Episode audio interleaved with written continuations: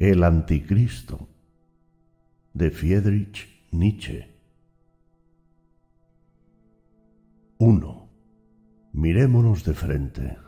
Somos hiperbóreos y sabemos bastante bien cuán aparte vivimos. Ni por tierra ni por mar encontrarás el camino que conduce a los hiperbóreos.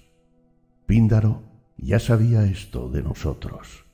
Más allá del septentrión, de los cielos, de la muerte, se encuentra nuestra vida, nuestra felicidad. Nosotros hemos descubierto la felicidad, conocemos el camino, hallamos la salida de muchos milenios de laberinto. ¿Quién más la encontró? ¿Acaso el hombre moderno? Yo no sé ni salir ni entrar. Yo soy todo lo que no sabe ni salir ni entrar. Así suspira el hombre moderno. Estábamos aquejados de esta modernidad, de una paz pútrida, de un compromiso perezoso, de toda la virtuosidad impura del sí y del no moderno. Semejante tolerancia y amplitud de corazón, que lo perdona todo, porque lo comprende todo, es para nosotros viento de siroco. Vale más vivir entre los hielos que entre las virtudes modernas y otros vientos meridionales. Fuimos bastante valerosos, no tuvimos clemencia ni para nosotros ni para los demás, pero por largo tiempo no sabíamos dónde nos conduciría nuestro valor. Nos volvimos sombríos, nos llamaron fatalistas. Nuestro fatum era la plenitud, la tensión, la hipertrofia de las fuerzas. Teníamos sed de rayos y de hechos. Estábamos muy lejos de la felicidad de los débiles, de la abnegación. En nuestra atmósfera soplaba un huracán. Nuestra naturaleza se oscurecía porque no hallábamos ninguna vía. Esta es la fórmula de nuestra felicidad. Un sí, un no, una línea recta, una meta. 2. ¿Qué es lo bueno? Todo lo que eleva en el hombre el sentimiento de poder, la voluntad de poder, el poder mismo. ¿Qué es lo malo? Todo lo que proviene de la debilidad. ¿Qué es la felicidad? El sentimiento de lo que acrece el poder, el sentimiento de haber superado una resistencia. No contento, sino mayor poderío, no paz en general, sino guerra, no virtud, sino habilidad virtud en el estilo del Renacimiento, virtud libre de moralina. Los débiles y los fracasados deben perecer. Esta es la primera proposición de nuestro amor a los hombres, y hay que ayudarlos a perecer. ¿Qué es lo más perjudicial que cualquier vicio? La acción compasiva hacia todos los fracasados y los débiles el cristianismo. 3. El problema que presento aquí no consiste en aquello que la humanidad debe realizar en la serie de las criaturas. El hombre es un fin, sino en el de tipo de hombre que se debe educar, que se debe querer como el de mayor valor, como más digno de vivir, como más seguro del porvenir. Este tipo altamente apreciable ha existido ya muy a menudo, pero como un caso afortunado, como una emoción, no fue nunca querido. Quizás, por el contrario, fue querido, cultivado, obtenido el tipo opuesto, el animal doméstico, el animal de rebaño, aquel animal enfermo que se llama hombre el cristiano. 4. La humanidad no representa una evolución hacia algo mejor y más fuerte o más alto como hoy se cree. El progreso no es más que una idea moderna, esto es, una idea falsa. El europeo de hoy está muy por debajo del europeo del Renacimiento. Un desarrollo sucesivo no es absolutamente, con cualquier necesidad, elevación, ni incremento, ni refuerzo. En otro sentido, se verifica continuamente el logro de casos singulares en los diversos puntos de la Tierra y de las más diversas culturas con las cuales se representa en realidad un tipo superior, una cosa que, en relación con el conjunto de la humanidad, es un superhombre. Semejantes casos afortunados de gran éxito fueron siempre posibles, y acaso serán aún siempre posibles. También generaciones enteras, razas, pueblos, pueden en ciertas circunstancias constituir un efecto afortunado de esta especie. 5. No se debe adornar y acicalar el cristianismo. Hizo una guerra mortal a este tipo superior de hombre, desterró todos los instintos fundamentales de este tipo, de estos instintos extrajo y destiló el mal, el hombre malo. Consideró al hombre fuerte como lo típicamente reprobable, como el réprobo. El cristianismo tomó partido por todo lo que es débil, humilde, fracasado. Hizo un ideal de la contradicción a los instintos de conservación de la vida fuerte. Estropeó la razón misma de los temperamentos espiritualmente más fuertes. Enseñó a considerar pecaminosos, extraviados, tentadores los supremos valores de la intelectualidad. El ejemplo más lamentable es este, la ruina de Pascal, que creyó que su razón estaba corrompida por el pecado original, cuando sólo estaba corrompida por su cristianismo. 6. A mis ojos se ha ofrecido un espectáculo doloroso, pavoroso. Yo descorrí el velo que ocultaba la perversión del hombre. En mi boca, semejante palabra está por lo menos libre de una sospecha, de la sospecha de contener una acusación moral contra el hombre. Ha sido pensada por mí. Querría destacar esto una vez más, libre de moralina. Y esto hasta el punto de que tal perversión es considerada por mí precisamente allí donde hasta ahora se aspiraba más conscientemente a la virtud, a la divinidad. Yo, y esto se adivina, entiendo la perversión en el sentido de decadencia. Sostengo que todos los valores en que hoy la humanidad sintetiza sus más altos deseos son valores de decadencia. Considero pervertido a un animal a una especie, a un individuo cuando pierde sus instintos, cuando escoge y predica lo nocivo. Una historia de los sentimientos superiores, de los ideales de la humanidad, y es posible que yo la escriba, sería tal vez la explicación de por qué el hombre se ha pervertido de este modo. Para mí, la misma vida es instinto de crecimiento, de duración, de acumulación de fuerzas, de poder. Donde falta la voluntad de poderío, hay decadencia. Sostengo que a todos los supremos valores de la humanidad les falta esta voluntad, que los valores de decadencia, los valores nihilistas, dominan bajo los nombres más sagrados.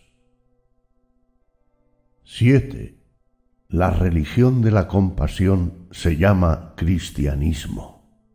La compasión está en contradicción con las emociones tónicas que elevan la energía del sentimiento vital, produce un efecto depresivo. Con la compasión crece y se multiplica la pérdida de fuerzas que en sí el sufrimiento aporta ya a la vida. Hasta el sufrimiento se hace contagioso por la compasión en ciertas circunstancias, con la compasión, se puede llegar a una pérdida complexiva de vida, y de energía vital que está en una relación absurda con la importancia de la causa. El caso de la muerte del Nazareno. Este es el primer punto de vista, pero hay otro más importante. Suponiendo que se considera la compasión por el valor de las reacciones que suele provocar, su carácter peligroso para la vida aparece a una luz bastante más clara. La compasión dificulta en gran medida la ley de la evolución, que es la ley de la selección. Conserva lo que está pronto a perecer, combate a favor de los desheredados y de los condenados de la vida, y manteniendo en vida una cantidad de fracasados de todo linaje, da a la vida misma un aspecto hosco y enigmático. Se osó llamar virtud a la compasión, mientras que en toda moral noble es considerada como debilidad. Se ha ido más allá, se ha hecho de ella la virtud, el terreno y el origen de todas las virtudes. Pero esto fue ciertamente hecho, cosa que se debe tener siempre en cuenta, desde el punto de vista de una filosofía que era nihilista, que llevaba escrita en su escudo la negación de la vida. Schopenhauer estaba con ella en su derecho, con la compasión la vida es negada y se hace más digna de ser negada. La compasión es la práctica del nihilismo. Digámoslo otra vez.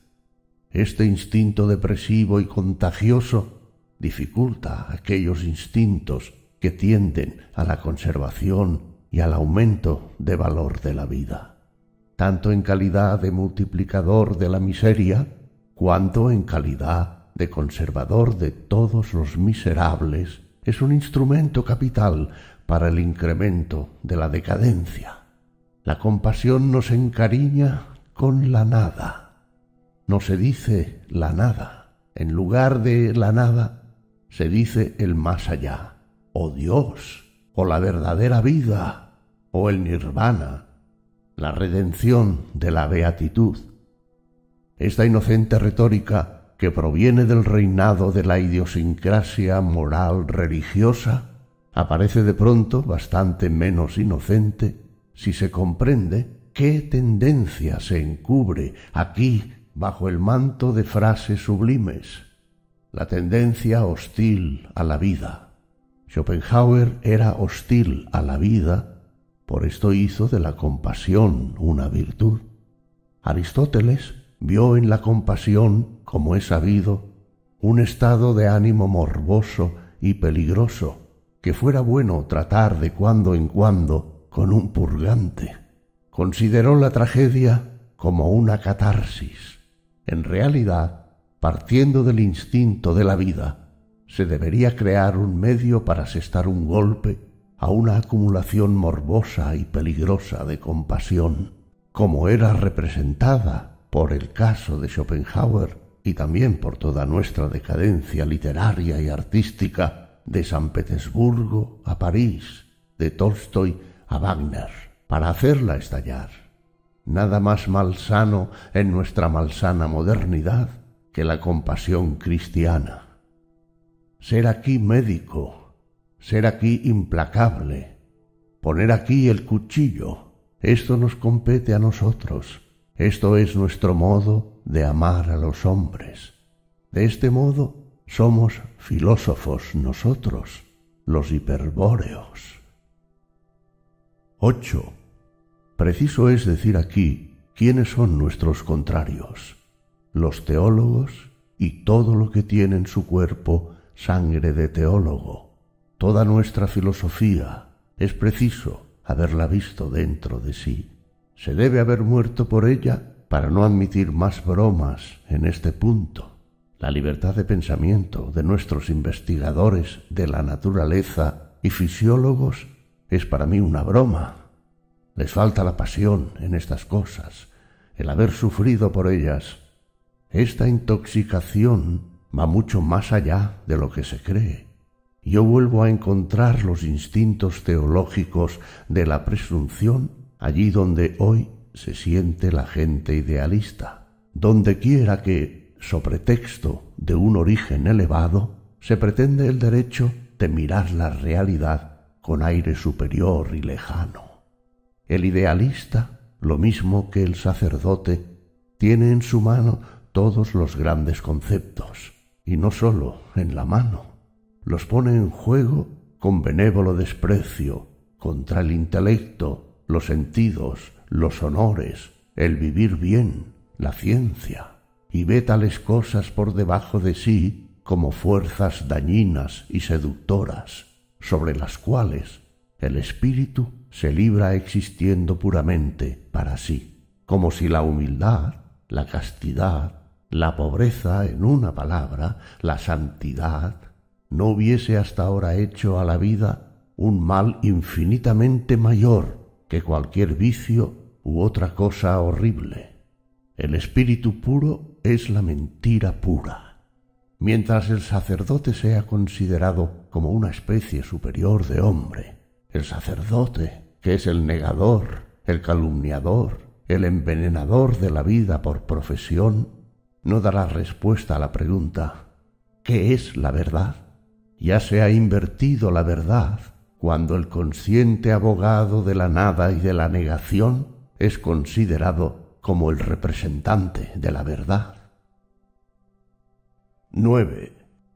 Yo declaro la guerra a ese instinto de teólogos. Donde quiera encontramos sus huellas. El que en su cuerpo tiene sangre de teólogo tiene a priori una posición oblicua y deshonesta frente a las cosas.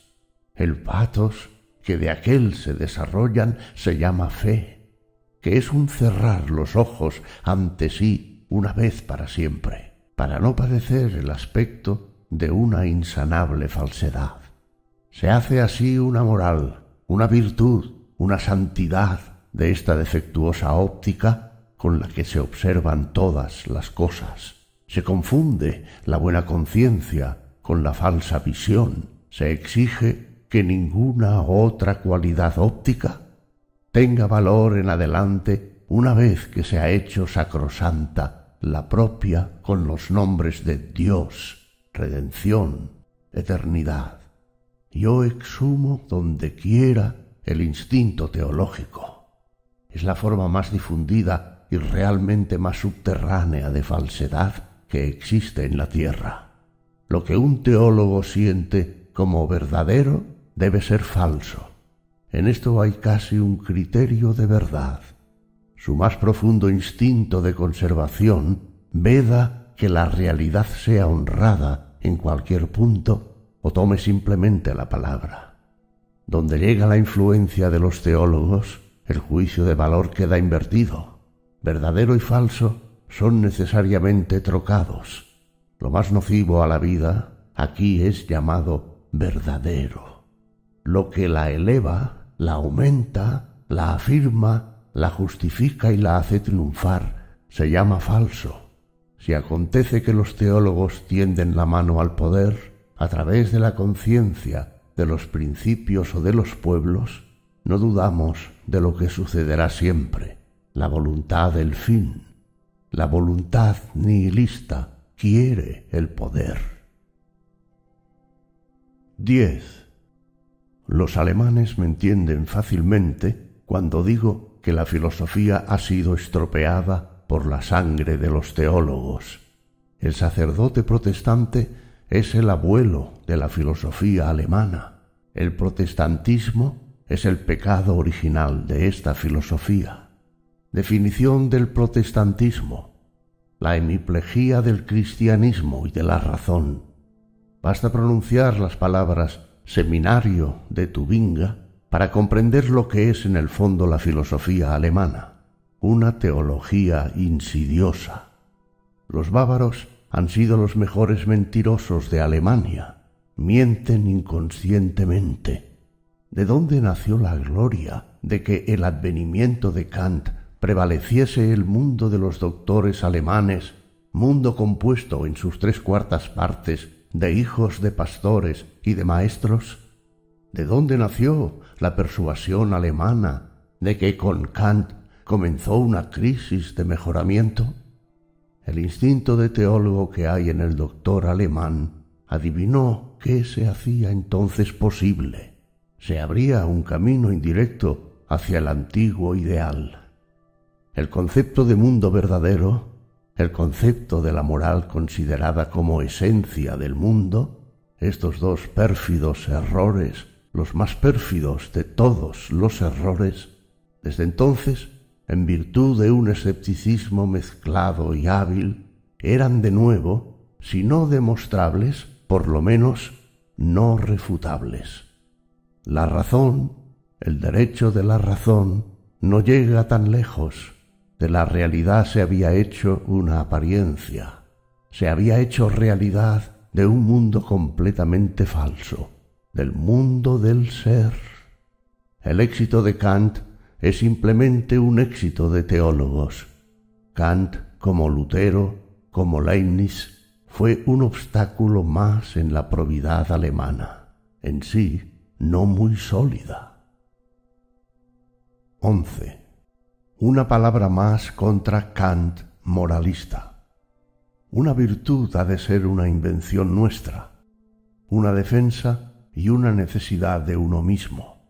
En todo otro caso, será simplemente un peligro. Lo que no es una condición de nuestra vida la perjudica.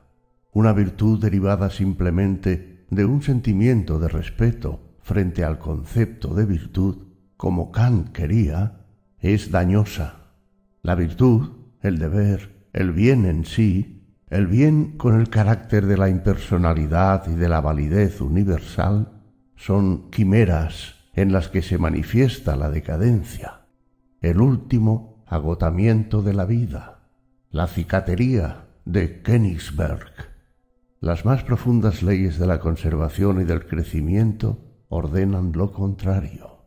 Esto es, que cada cual encuentre la propia virtud, el propio imperativo categórico. Un pueblo perece cuando confunde sus deberes con el concepto de deber en general. Nada arruina más honda y más íntimamente que aquel deber impersonal, aquel sacrificio ante el Moloch de la abstracción. Y no se ha considerado peligroso para la vida el imperativo categórico de Kant. Sucede que el instinto de los teólogos lo tomó bajo su protección. Una acción a la cual nos impulsa el instinto de la vida, tiene en el goce la demostración de su justicia, mientras que aquel nihilista de entrañas dogmático cristianas consideraba el goce como una objeción.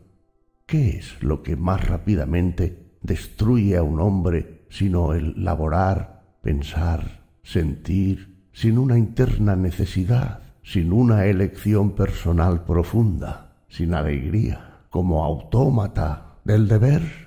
Esta es precisamente la fórmula de la decadencia hasta el idiotismo.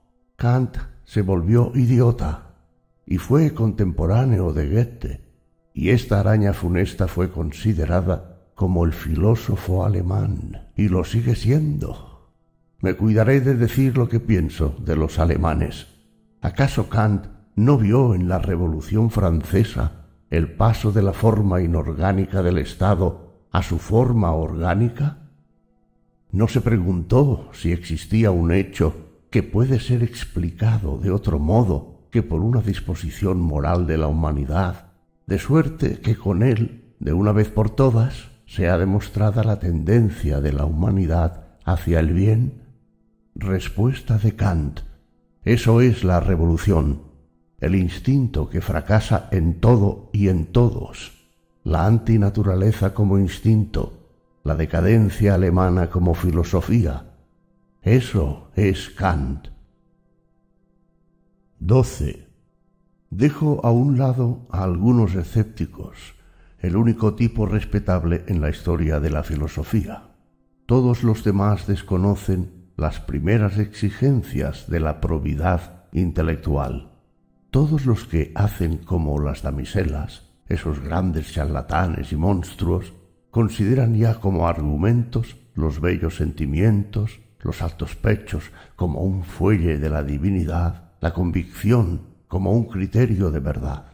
Por último, Kant intentó también, con inocencia alemana, dar aspecto científico a esta forma de corrupción, a esta falta de conciencia intelectual con el concepto de razón práctica.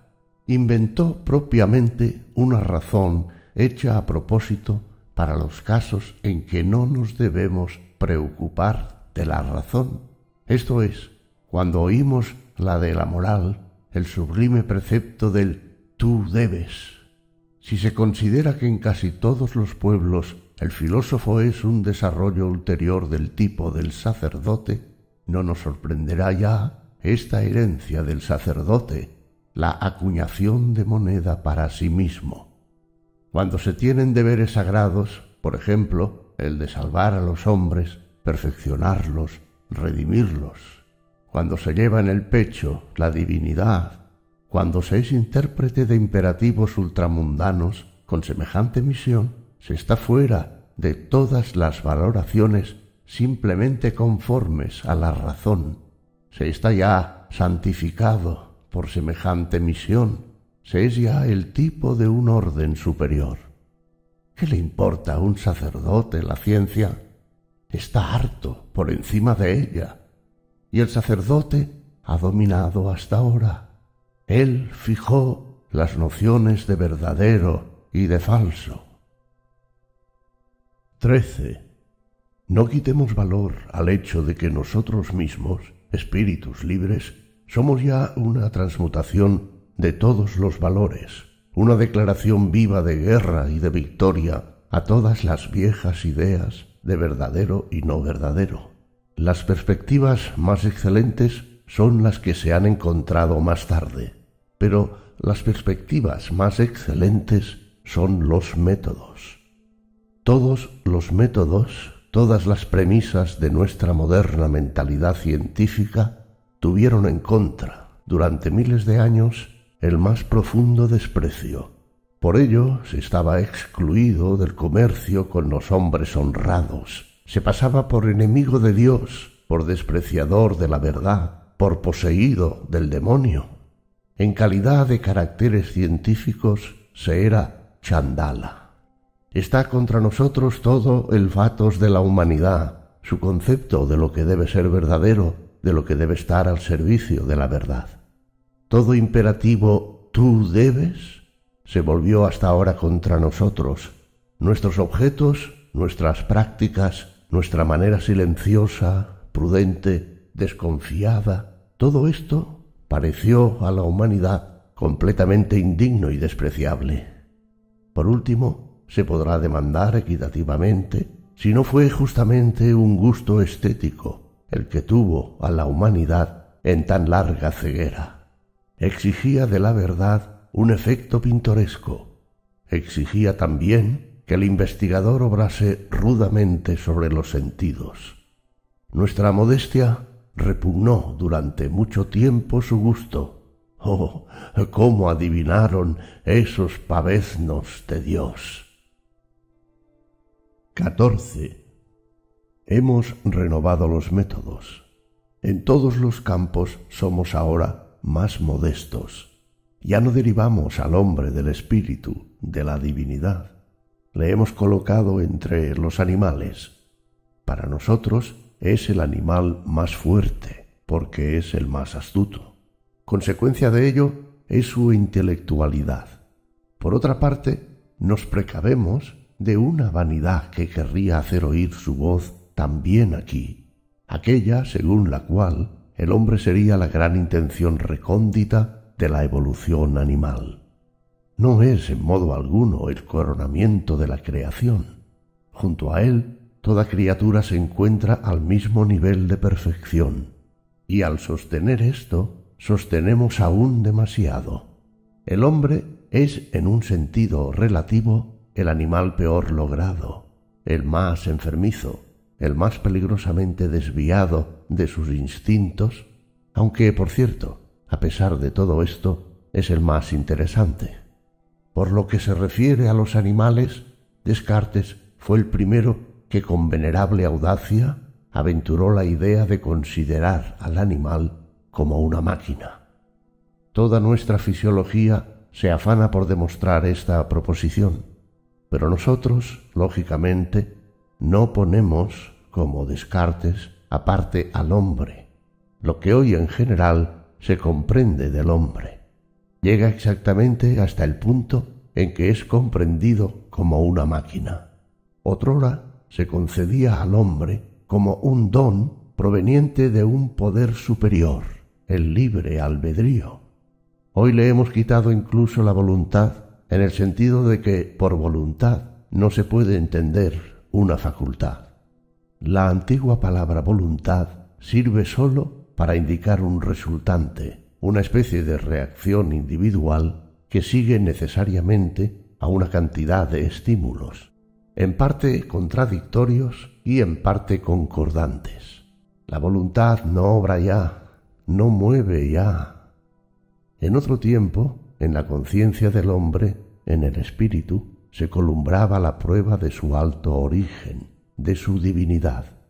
Para hacer perfecto al hombre se le aconsejó que ocultara en sí los sentidos, lo mismo que las tortugas, que suspendiera sus relaciones con los hombres, que depusiera la envoltura mortal, entonces habría quedado de él lo principal, el espíritu puro.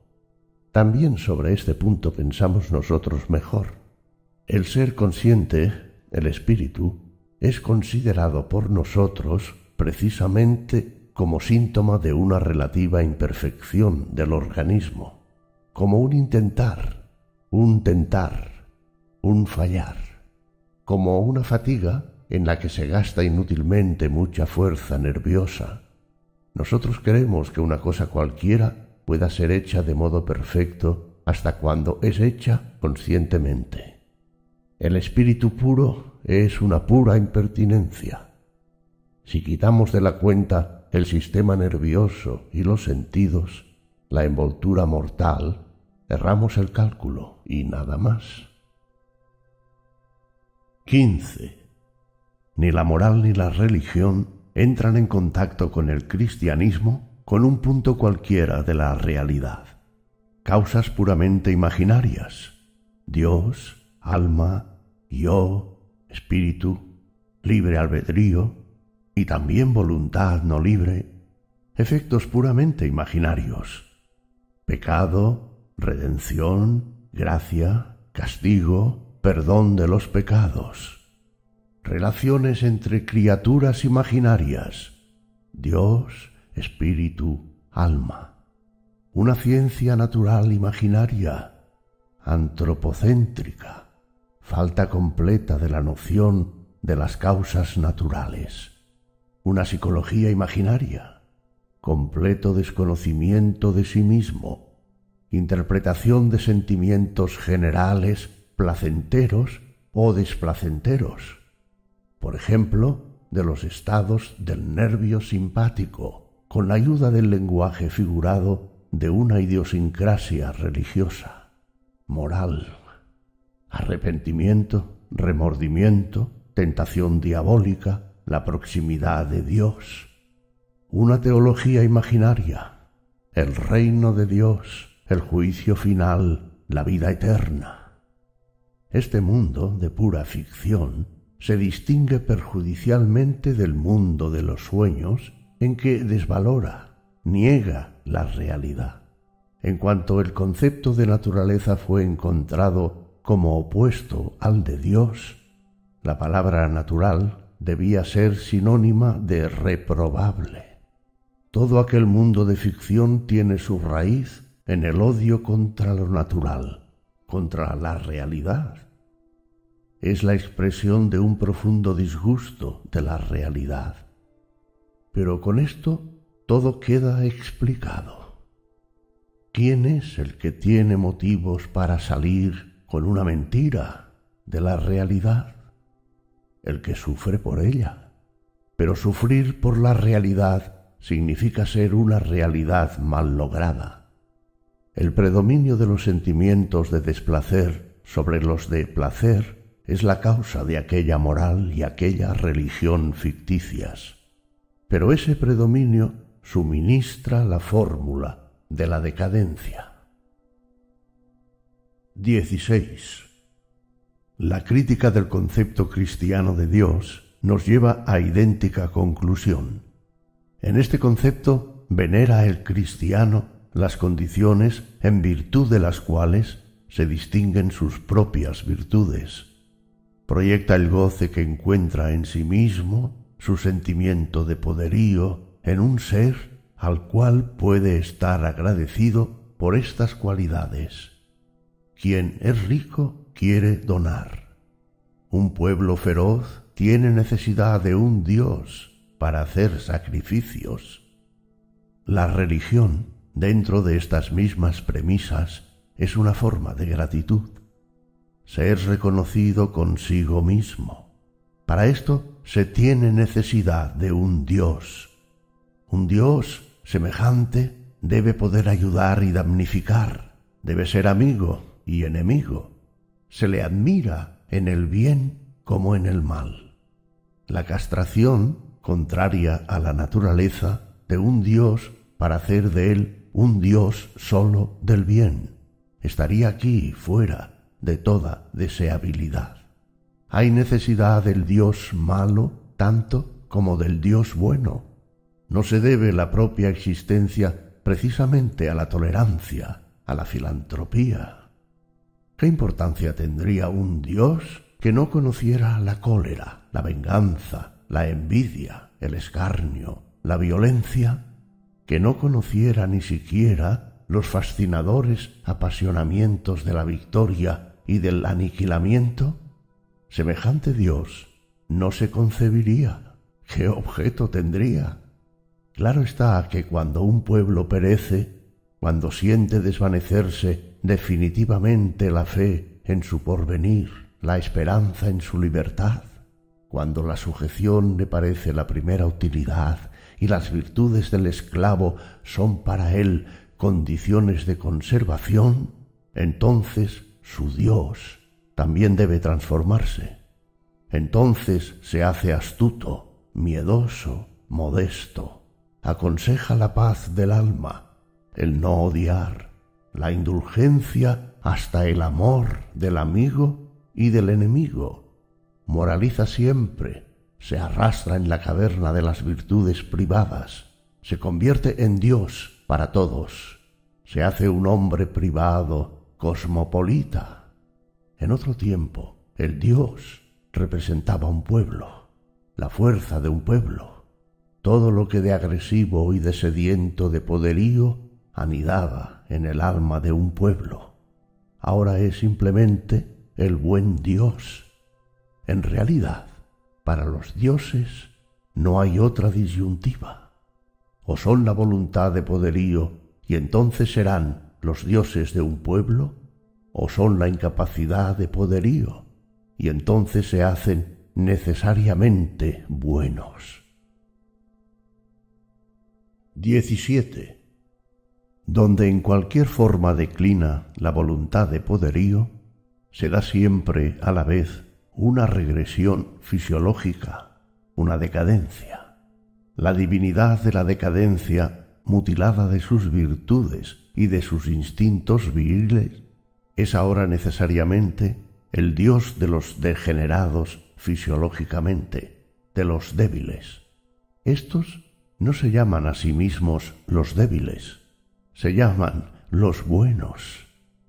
Se comprende sin necesidad de explicaciones en qué momento de la historia se hace justamente posible la ficción dualística de un Dios bueno y de un Dios malo.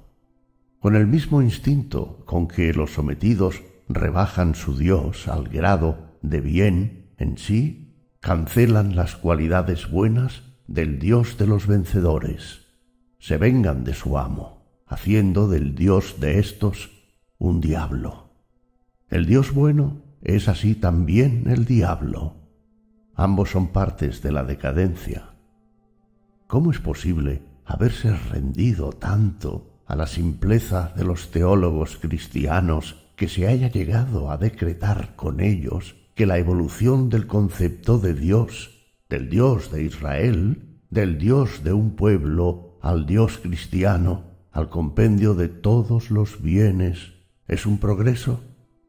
Pero el mismo Renan lo decretó así, como si Renan tuviera el derecho de ser simple. Sin embargo, lo contrario salta a los ojos. Si la suposición de la vida ascendente, si todo lo que es fuerte, valeroso, soberano, fiero, es eliminado del concepto de Dios, si paulatinamente Dios se rebaja hasta llegar a ser el símbolo de un báculo para los fatigados, un áncora de salvación para todos los náufragos, si llega a ser el Dios de los pobres, el Dios de los pecadores, el Dios de los enfermos por excelencia, y el predicado de Salvador, Redentor, queda, por decirlo así, como el predicado divino en general. ¿De qué nos habla semejante transformación, semejante reducción de la divinidad? En efecto, con esto el reino de Dios ha llegado a ser más grande. En otro tiempo, Dios sólo tenía su pueblo, su pueblo elegido. Después se marchó al extranjero lo mismo que su pueblo, en peregrinación, y desde entonces no residió ya fijamente en parte alguna, desde que se encontró donde quiera en su casa, él, el gran cosmopolita, desde que no tuvo de su parte el gran número y la mitad de la tierra.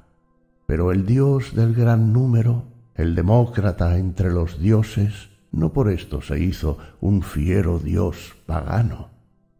Siguió siendo hebreo, siguió siendo el dios de todos los rincones y lugares oscuros, de todos los barrios insalubres del mundo entero. Luego, como antes, su reino mundial es un reino del mundo subterráneo, un hospital, un reino de gueto, y él mismo es tan pálido, tan débil, tan decadente. Hasta los más pálidos entre los pálidos se hicieron dueños de él, los señores metafísicos, los albinos de la idea. Estos tejieron lentamente en torno a él su telaraña, hasta que él, hipnotizado por sus movimientos, se convirtió a su vez en una araña, en un metafísico. Y entonces tejió el mundo sacándolo de sí mismo. Entonces se transfiguró en un ser cada vez más sutil y pálido, se convirtió en ideal, se hizo espíritu puro, llegó a ser lo absoluto, la cosa en sí, decadencia de un Dios. Dios se hizo cosa en sí. 18. El concepto cristiano de Dios el Dios entendido como Dios de los enfermos, como araña, como espíritu, es uno de los conceptos más corrompidos de la divinidad que se han forjado sobre la tierra. Quizá represente el nivel más bajo en la evolución descendente del tipo de los dioses. Dios degenerado hasta ser la contradicción de la vida en vez de ser su glorificación y su eterna afirmación, la hostilidad declarada a la vida, a la naturaleza, a la voluntad de vivir, en el concepto de Dios. Dios convertido en fórmula de toda calumnia, de toda mentira del más allá, la nada divinizada en Dios, la voluntad de la nada santificada. 19. El hecho de que las razas fuertes de la Europa septentrional no hayan rechazado al Dios cristiano no hace honor verdaderamente a sus cualidades religiosas, para no hablar del buen gusto. Debieran haberse sacudido semejante aborto de la decadencia, enfermizo, decrépito.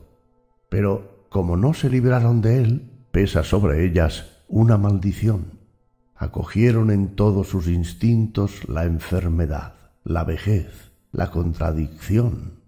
Desde entonces no crearon ya ningún Dios.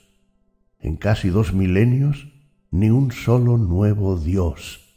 Pero en cambio, sostuvieron siempre, como si existiera de derecho, como un ultimum y un maximum de la fuerza que crea los dioses, del Creator Spiritus en el hombre, este Dios digno de compasión, del monótono teísmo cristiano.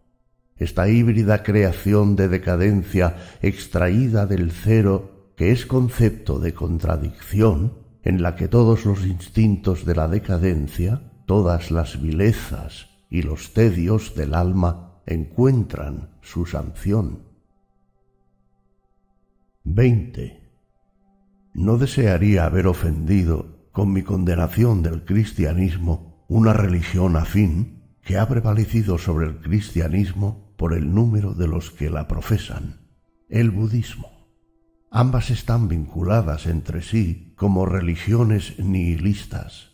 Son religiones de decadencia, pero se distinguen una de otra del modo más notable. Si hoy se pueden parangonar entre sí, es cosa de que el crítico del cristianismo está profundamente agradecido a los doctos indios. El budismo es cien veces más realista que el cristianismo. Tiene en su cuerpo la herencia de la posición objetiva y audaz de los problemas. Viene después de un movimiento filosófico durante cientos de años. Cuando llega, la idea de Dios está ya acabada. El budismo es la única religión realmente positivista que la historia nos muestra aun en su teoría del conocimiento, un severo fenomenalismo. No habla ya de lucha contra el pecado, sino que, dando plena razón a la realidad, dice lucha contra el sufrir. Tiene, y esto le distingue profundamente del cristianismo, detrás de sí la automistificación de los conceptos morales. Está hablando en mi lenguaje más allá del bien y del mal, los dos hechos fisiológicos sobre los cuales se funda y que tiene presente son, en primer lugar, una excesiva irritabilidad de la sensibilidad que se manifiesta como refinada capacidad para el dolor. En segundo lugar, excesiva espiritualización, un vivir demasiado largo entre conceptos y procedimientos lógicos por el cual el instinto de la persona ha quedado lesionado en provecho del instinto impersonal.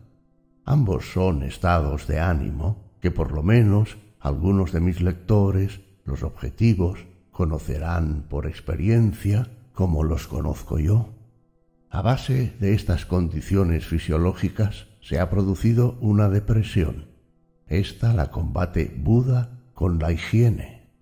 Contra la depresión emplea la vida al aire libre, la vida errante, la sobriedad y la selección en los manjares, la prudencia ante los licores, igualmente la vigilancia contra todas las emociones que producen bilis y calentamiento de la sangre. Ninguna preocupación, ni para sí ni para los demás. Reclama ideas que calmen y serenen. Encuentra medios para desembarazarse de las ideas contrarias. Imagina la bondad, el ser bueno, como favorable a la salud. La oración es excluida, así como el ascetismo. Nada de imperativos categóricos, ninguna constricción en general, ni siquiera en el seno de las comunidades conventuales, de las cuales se puede salir. Todos estos fueron medios para fortalecer aquella excitabilidad demasiado grande. Precisamente por esto no exige ninguna lucha contra los que piensan de modo distinto. Contra nada se defiende más su doctrina que contra el sentimiento de la venganza, de la aversión, del rencor. La enemistad no termina mediante la enemistad. Este es el conmovedor retornelo de todo el budismo. Y esto con razón.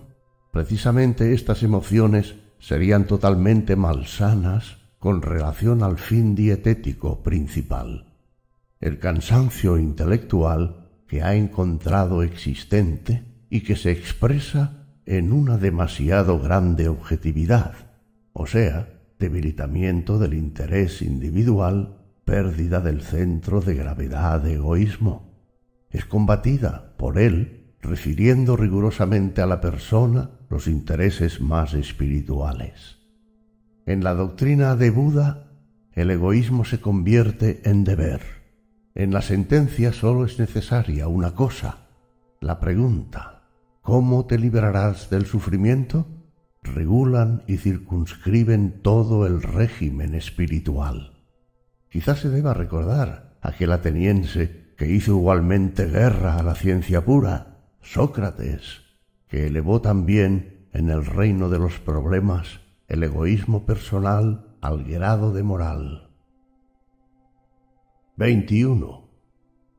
Condición preliminar del budismo es un clima muy suave, una gran dulzura y liberalidad en las costumbres, la ausencia del militarismo y el hecho de que el movimiento tenga su foco en las clases superiores y hasta en las clases doctas.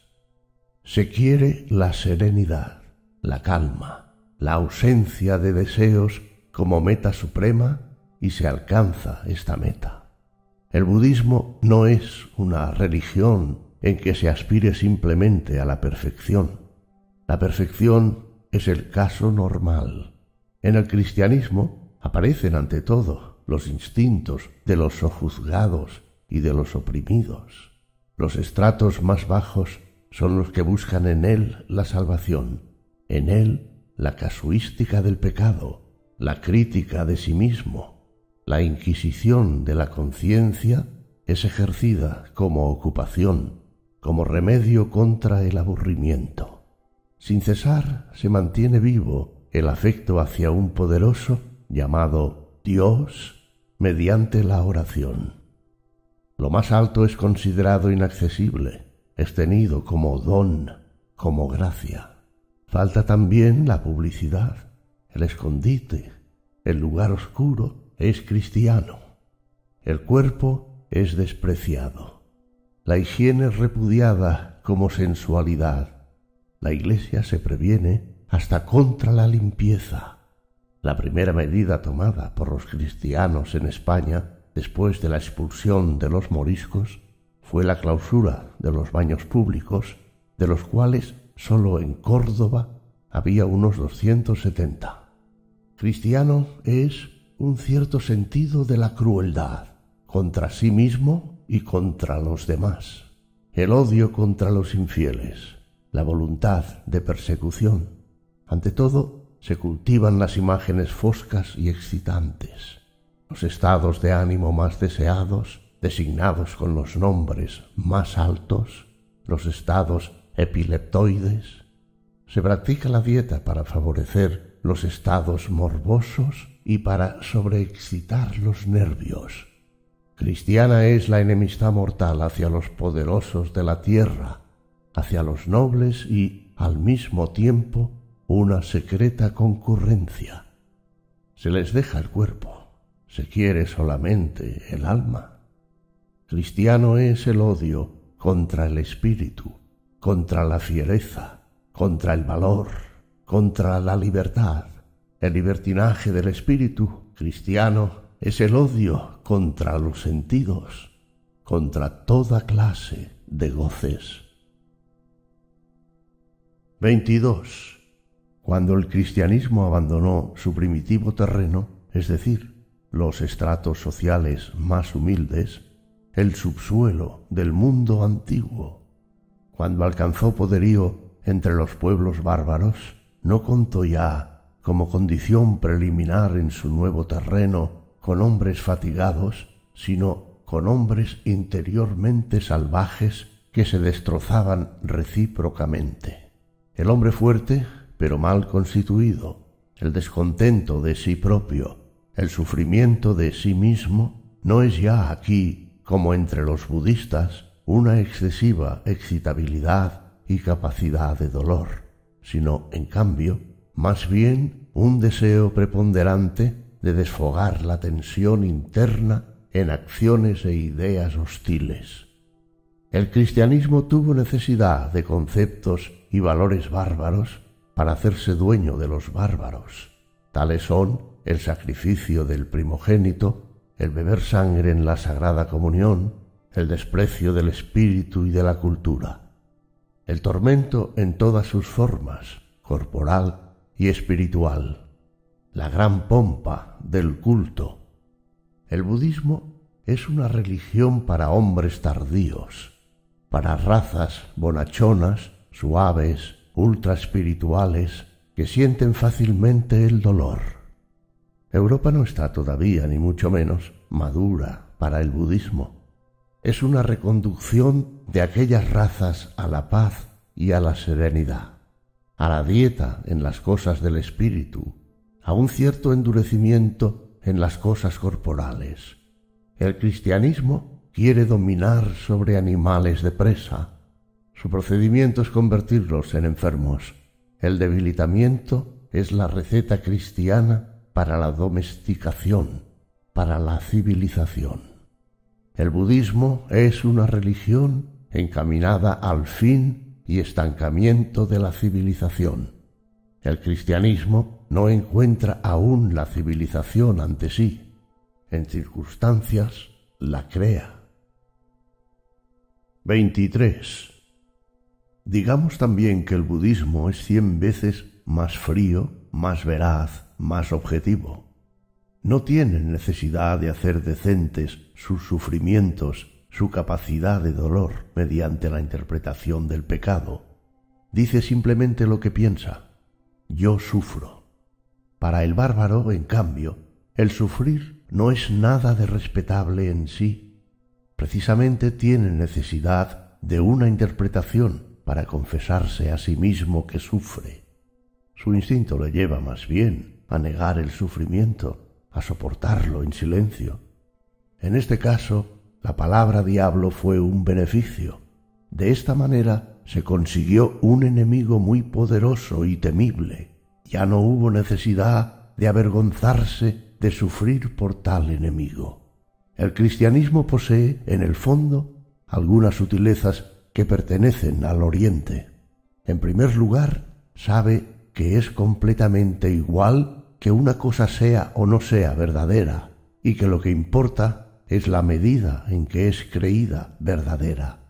La verdad y la creencia en la verdad de una cosa son dos mandos de intereses completamente extraños el uno al otro. Son casi dos mundos opuestos. Se va del uno al otro por caminos profundamente diversos. Conocer esto forma casi la sabiduría en Oriente.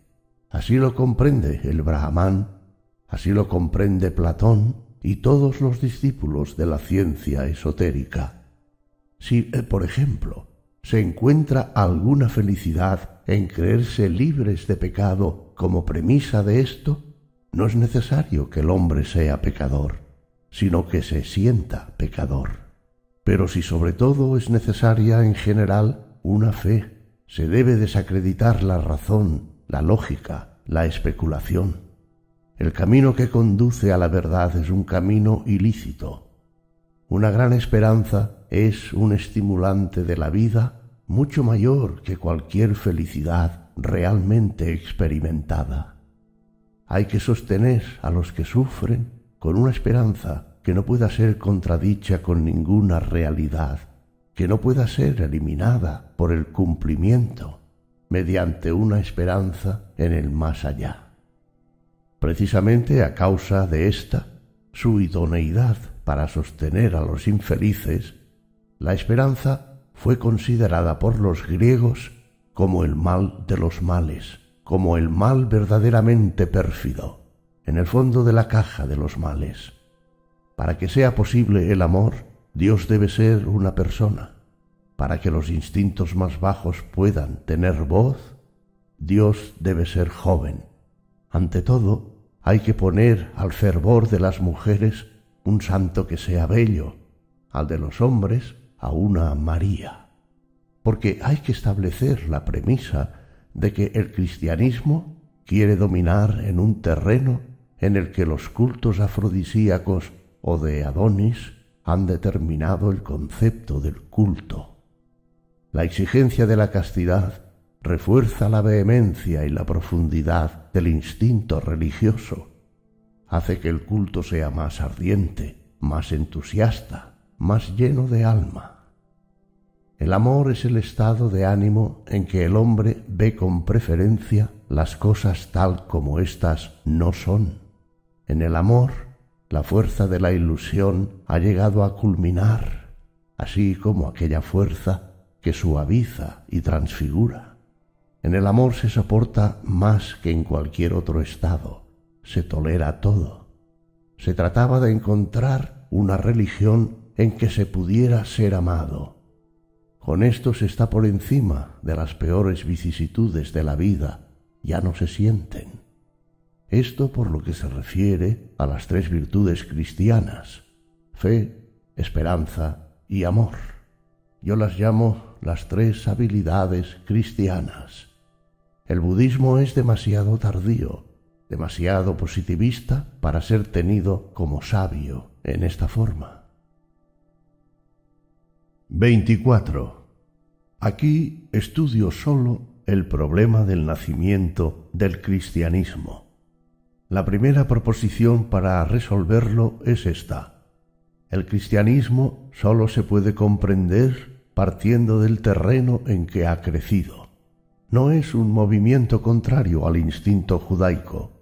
Por el contrario, es su consecuencia lógica. Es una ulterior conclusión en la terrible lógica de aquel instinto. En la fórmula del Redentor, la salvación viene de los hebreos. La segunda proposición es esta.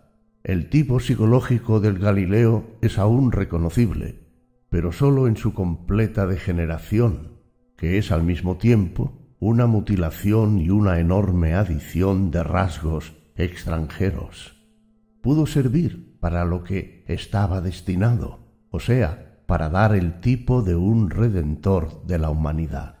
Los hebreos son el pueblo más extraordinario en la historia del mundo, porque, colocados ante el problema de ser o no ser, con conciencia totalmente admirable, prefirieron el ser a toda costa.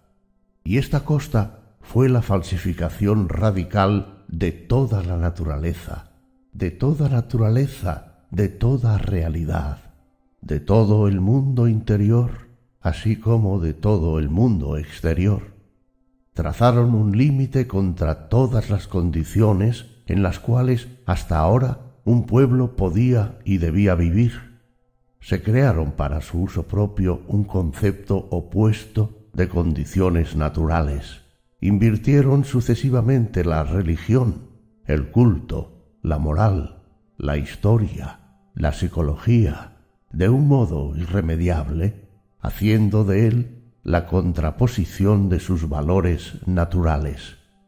Nosotros encontramos una vez más el mismo fenómeno y en proporciones enormemente mayores, pero sólo todavía como una copia.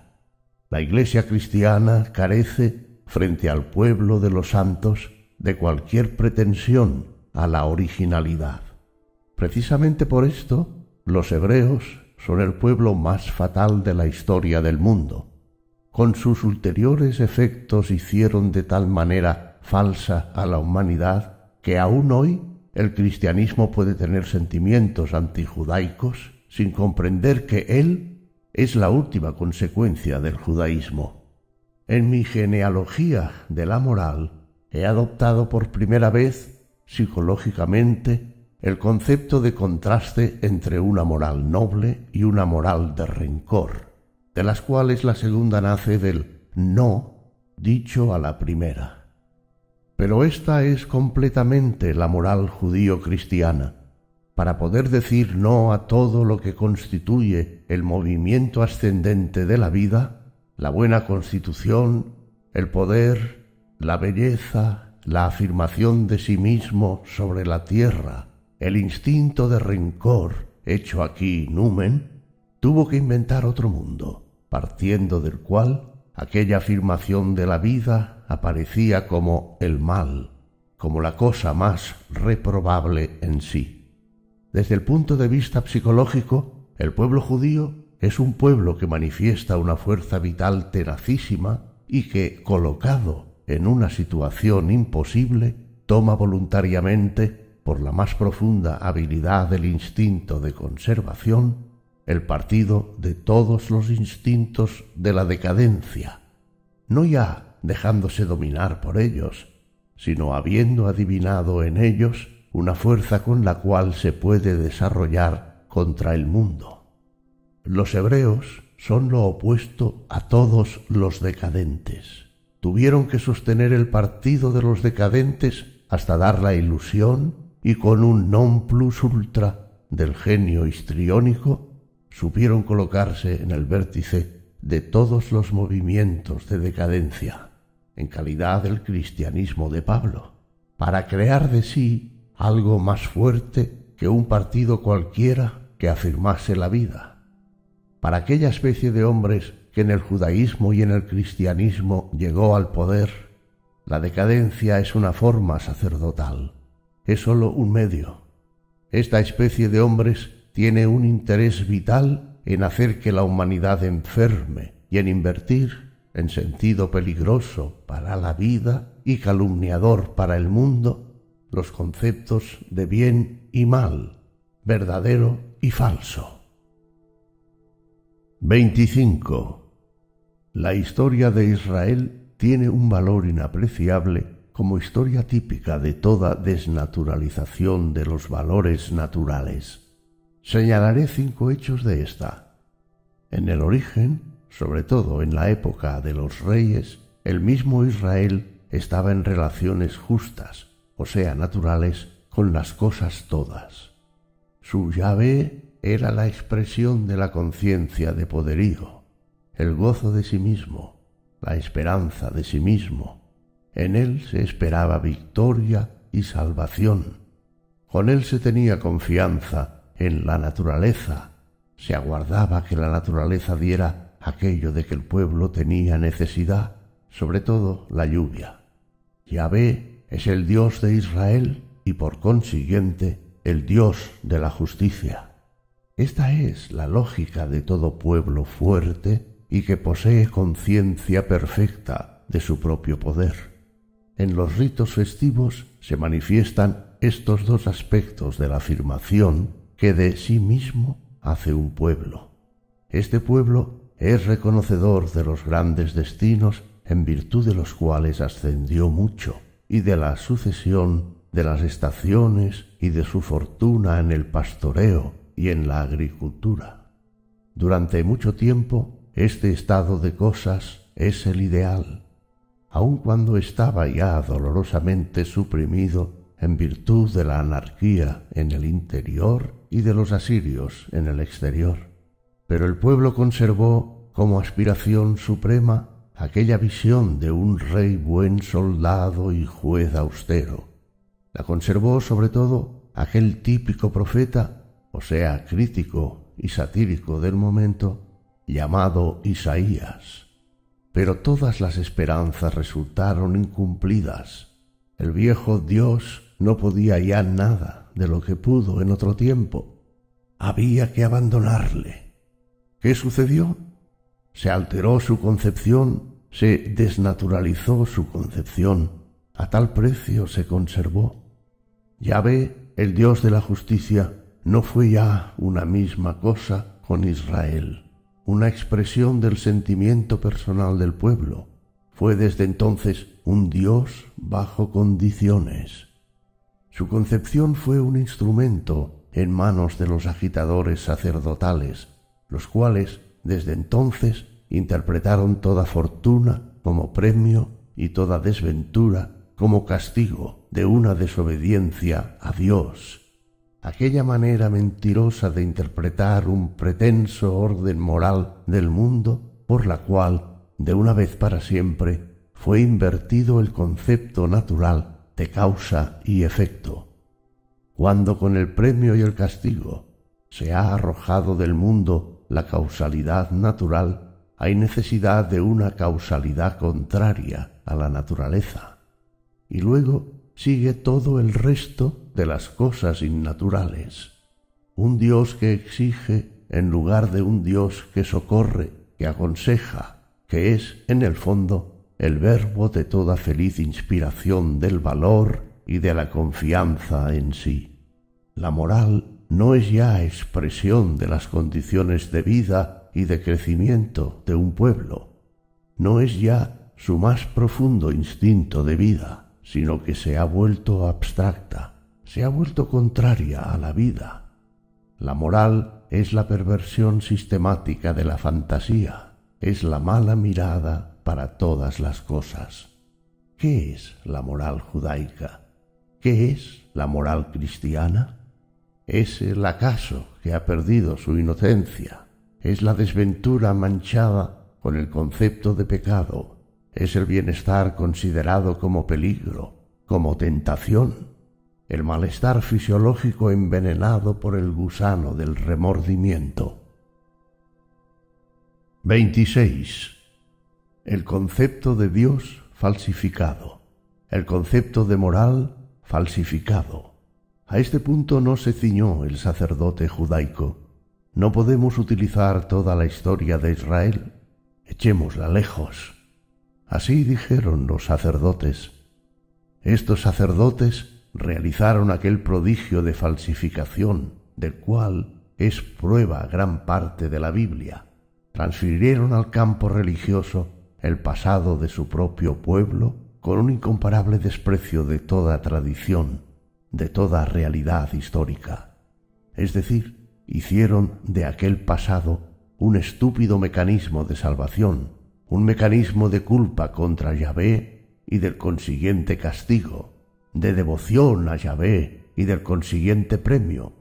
Experimentaríamos una impresión mucho más dolorosa de este vergonzoso acto de falsificación de la historia si la interpretación eclesiástica de la historia, desde hace milenios acá, para las exigencias de la probidad in historicis. Y los filósofos secundaron a la Iglesia. La mentira del orden moral del mundo invadió todo el campo de la filosofía moderna. ¿Qué significa orden moral del mundo?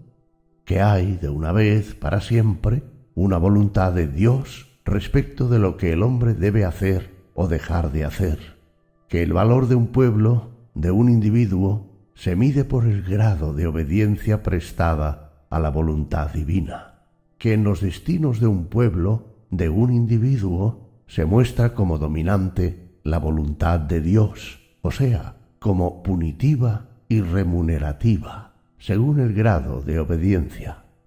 La realidad puesta en el lugar de esta miserable mentira significa una raza parasitaria de hombres que prospera únicamente a expensas de todas las formas sanas de la vida, la raza del sacerdote que abusa del nombre de Dios, que llama reino de Dios a un estado social en el que el sacerdote fija el valor de las cosas, que llama voluntad de Dios a los medios con los cuales semejante estado es conseguido o conservado, que con frío egoísmo mide los pueblos, los tiempos, los individuos, por el hecho de que ayuden o contraríen el predominio de los sacerdotes.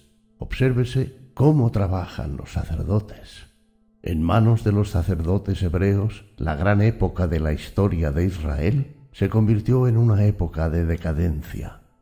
El destierro la larga desventura, se transformó en un eterno castigo por la gran época, por una época en que el sacerdote no era aún nada. De las grandes figuras de la historia de Israel, de aquellas figuras muy libres, hicieron, según las necesidades, miserables, hipócritas o socarrones o ateos. Simplificaron la psicología de todo gran acontecimiento en la fórmula idiota de obediencia o desobediencia a Dios. Un paso más, la voluntad de Dios, o sea, las condiciones de conservación del poder de los sacerdotes, debe ser conocida. A este fin es necesaria una gran falsificación literaria, es descubierta una sagrada escritura, es publicada bajo la pompa hierática con días de expiación y lamentaciones sobre el largo pecado. La voluntad de Dios estaba fijada durante dilatado tiempo. La desgracia fue que el pueblo se alejó de ella. Ya Moisés había recibido la revelación de la voluntad de Dios. ¿Qué sucedió? El sacerdote había formulado con rigor y pedantería de una vez para siempre hasta los grandes y pequeños impuestos que se debían pagar, sin olvidar los mejores trozos de carne, porque el sacerdote es un gran devorador de bistec, lo que quiere tener, lo que es voluntad de Dios. Desde entonces todas las cosas de la vida quedaban reglamentadas de modo que el sacerdote era en todas partes indispensable, en todas las vicisitudes naturales de la vida, en el nacimiento, en el matrimonio, en las enfermedades, en la muerte. Para no hablar del sacrificio, de la cena, aparece el santo parásito para quitarle su carácter natural, o según su lenguaje, para santificarlas. Porque hay que comprender esto, toda costumbre natural, toda institución natural, Estado, tribunales, bodas, asistencias a los enfermos y a los pobres, toda exigencia inspirada por el instinto de la vida, en resumen, todo lo que tiene en sí su valor, es, por el parasitismo del sacerdote o del orden moral del mundo, privado sistemáticamente de valor, opuesto a su valor. Y luego es precisa una sanción. Es necesario un poder valorizador que niegue en aquellas cosas la naturaleza y cree para ellas precisamente un valor. El sacerdote desvalora, quita santidad a la naturaleza. A este precio, en general, existe. La desobediencia de Dios, o sea, al sacerdote, a la ley, recibe de ahora en adelante el nombre de pecado. Los medios para reconciliarnos con Dios son, como se ha convenido, medios por los que la sujeción al sacerdote es garantizada aún profundamente. El sacerdote es el único que puede salvar. Desde el punto de vista psicológico, en toda sociedad u organización sacerdotal, los pecados se hacen indispensables. Son los verdaderos manipuladores del poder. El sacerdote vive de los pecados, tiene necesidad de que haya pecadores. Principio supremo. Dios perdona a los que hacen penitencia. En otros términos, Dios perdona a quien se somete al sacerdote. 27. En este terreno tan falso, en que toda la naturaleza, todo valor natural, toda realidad tenía contra sí los más profundos instintos de la clase dominante, creció el cristianismo, forma de enemistad mortal hacia la realidad aún no superada. El pueblo santo, que para todas las cosas sólo conservaba valores sacerdotales y palabras sacerdotales, y con una lógica de argumentación que puede inspirar terror, había separado de sí como ejemplo, como mundo, como pecado, todo lo que de poderío existía aún en la tierra. Este pueblo creó por instinto una última fórmula, lógica hasta la negación de sí misma.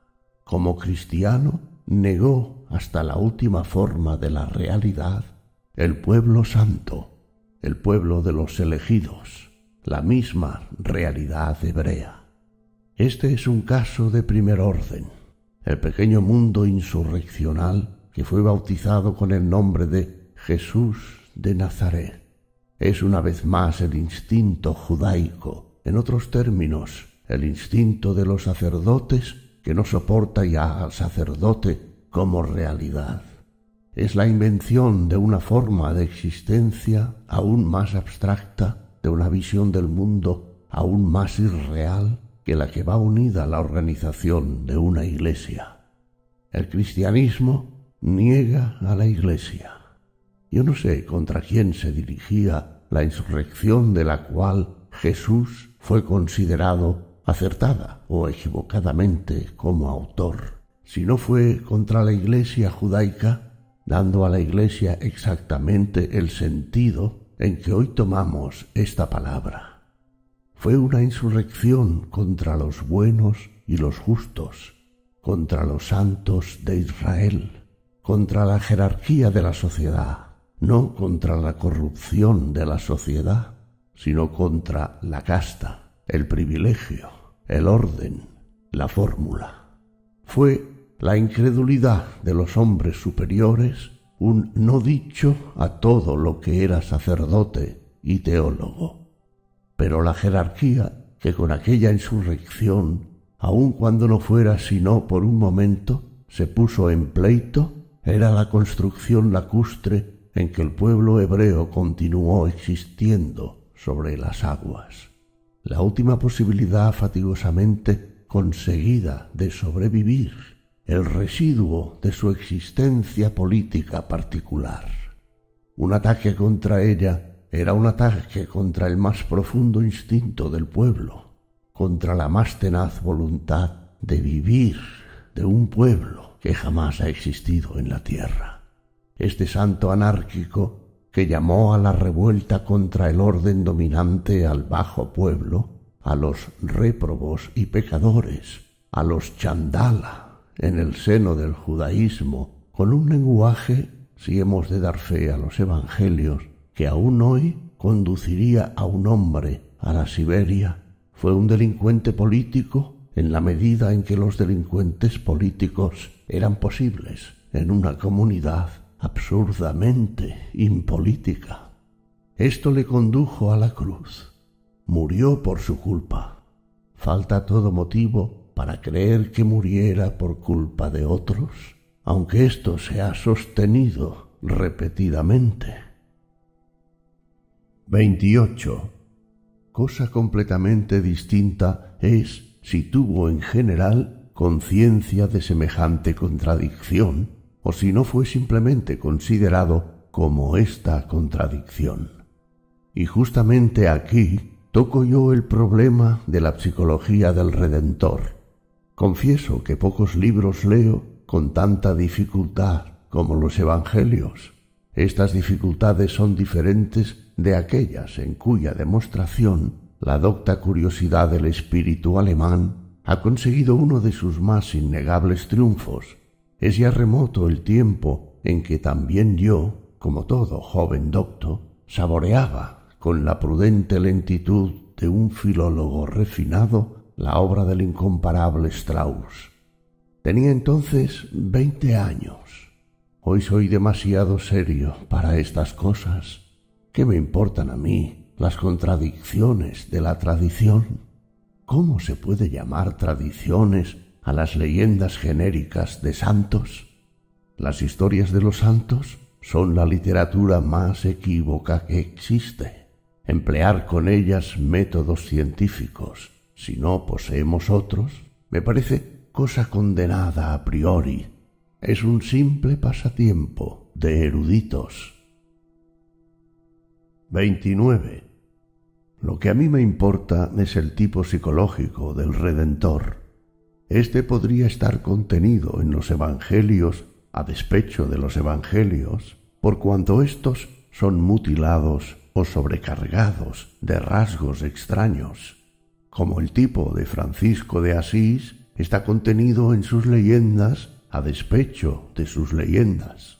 No se trata de la verdad sobre aquello que él ha hecho o dicho, sobre el modo como murió realmente, sino del problema de si su tipo puede ser en general representado aún, si es tradicional.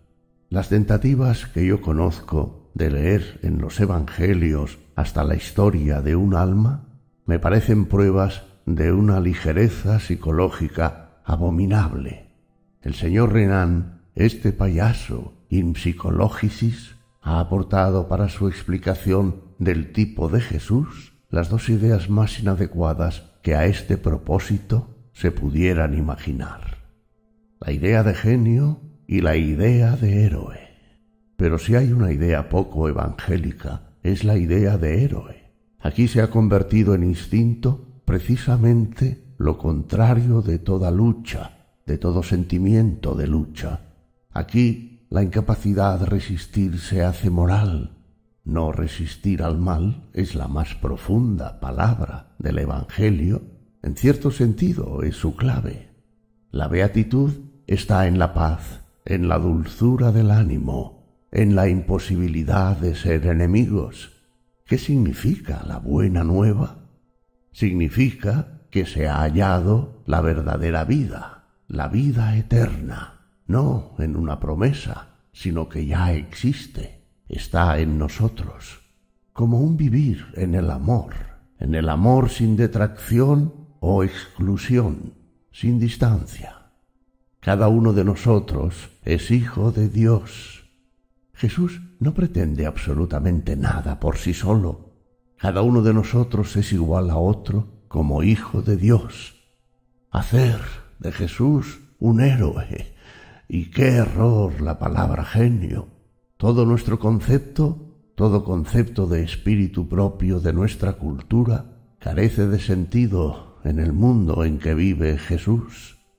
Para hablar con el rigor del fisiólogo, aquí estaría en su puesto otra palabra.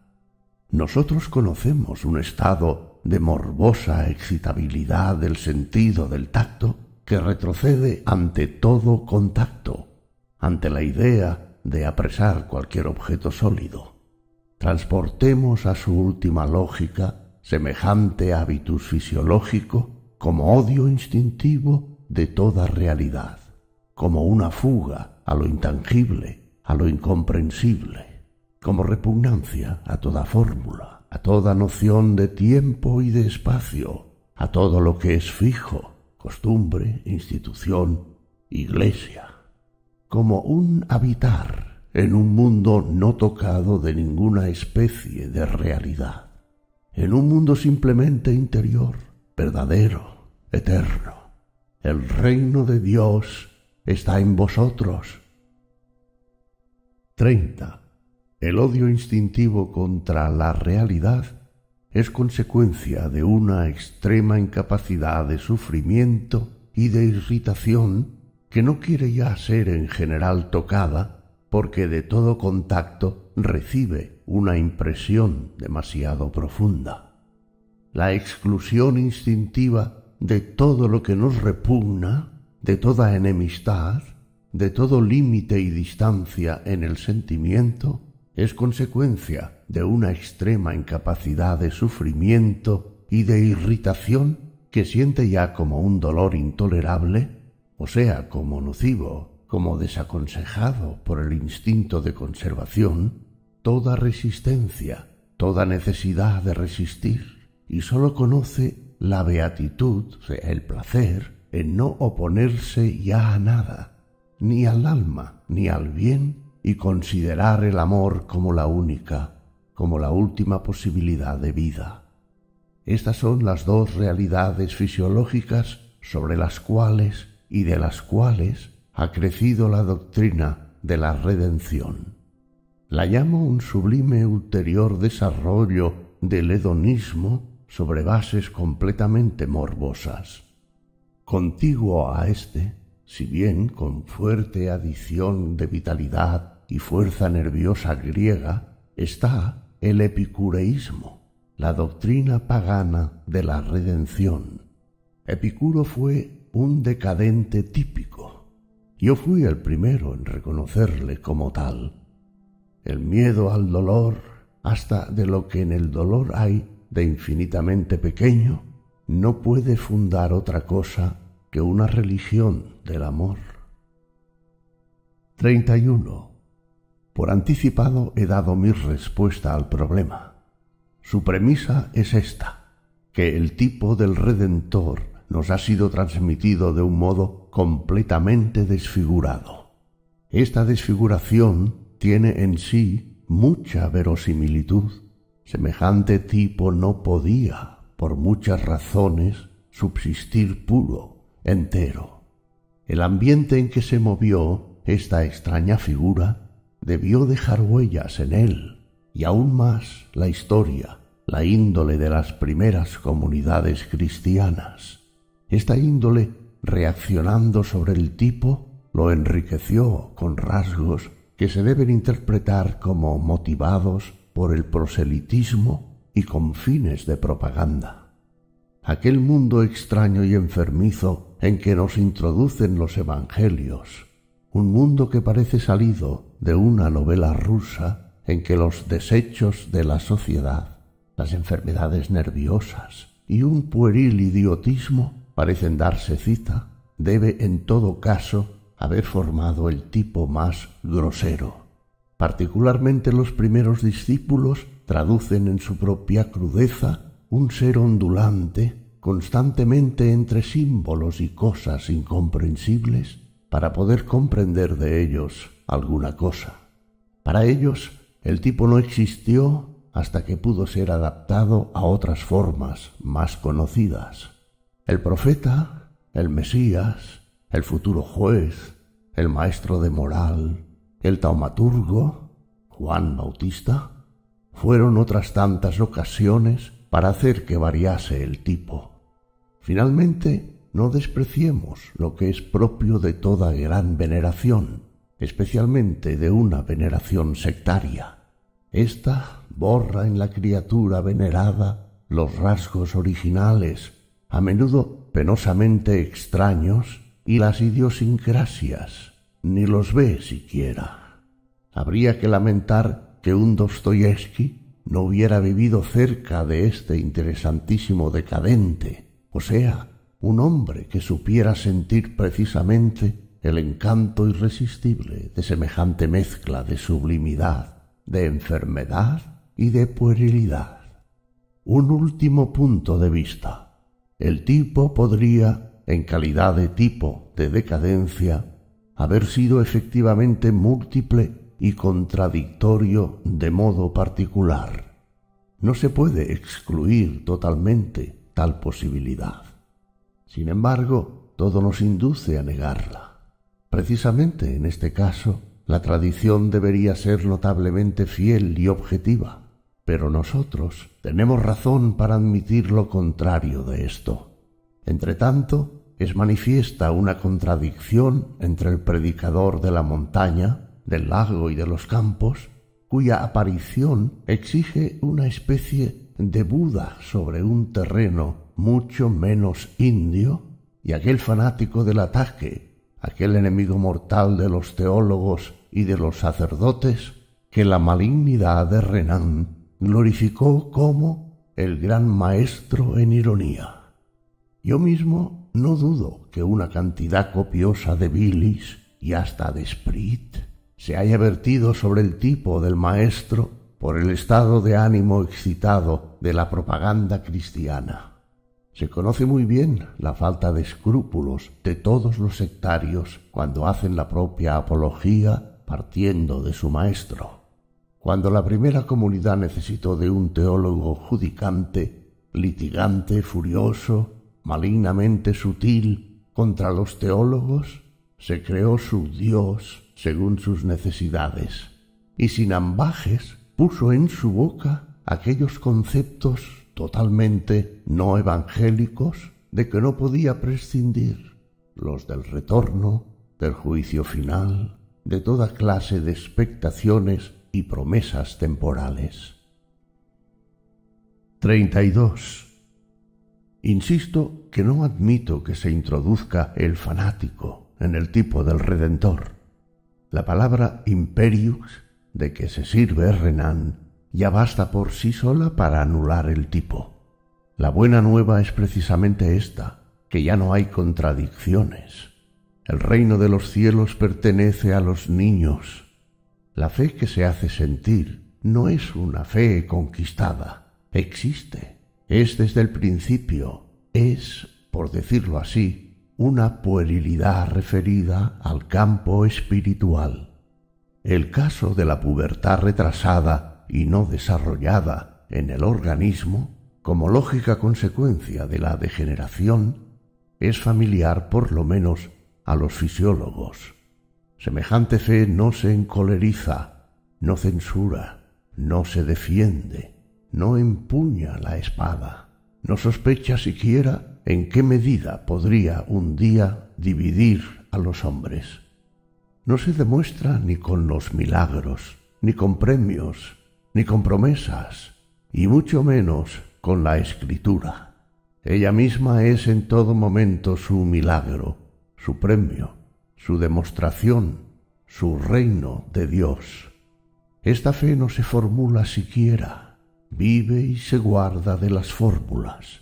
Ciertamente el caso del ambiente, de la lengua, de la educación, determina cierto círculo de ideas. El cristianismo primitivo manipula únicamente ideas semítico-judaicas. El comer y beber en la Santa Cena forman parte de tales ideas. De esta idea abusó malamente la Iglesia como de todo lo judaico.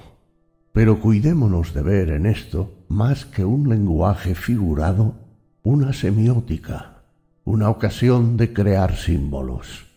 Para este antirrealista, el hecho de que ninguna palabra fuera tomada a la letra era la condición preliminar para poder hablar en general. Entre los indios se habría servido de las ideas de Sankyam, entre los chinos de las de Lao Tse, sin encontrar diferencias entre estas. Con una cierta tolerancia en la expresión, podríamos decir que Jesús, que era un espíritu libre, rechazaba todo lo dogmático. La letra mata. Todo lo que es dogmático mata. El concepto la experiencia, la vida, como sólo él la conoce, se opone para él a toda especie de palabra, de fórmula, de ley, de fe, de dogma. Sólo habla de lo más entrañable.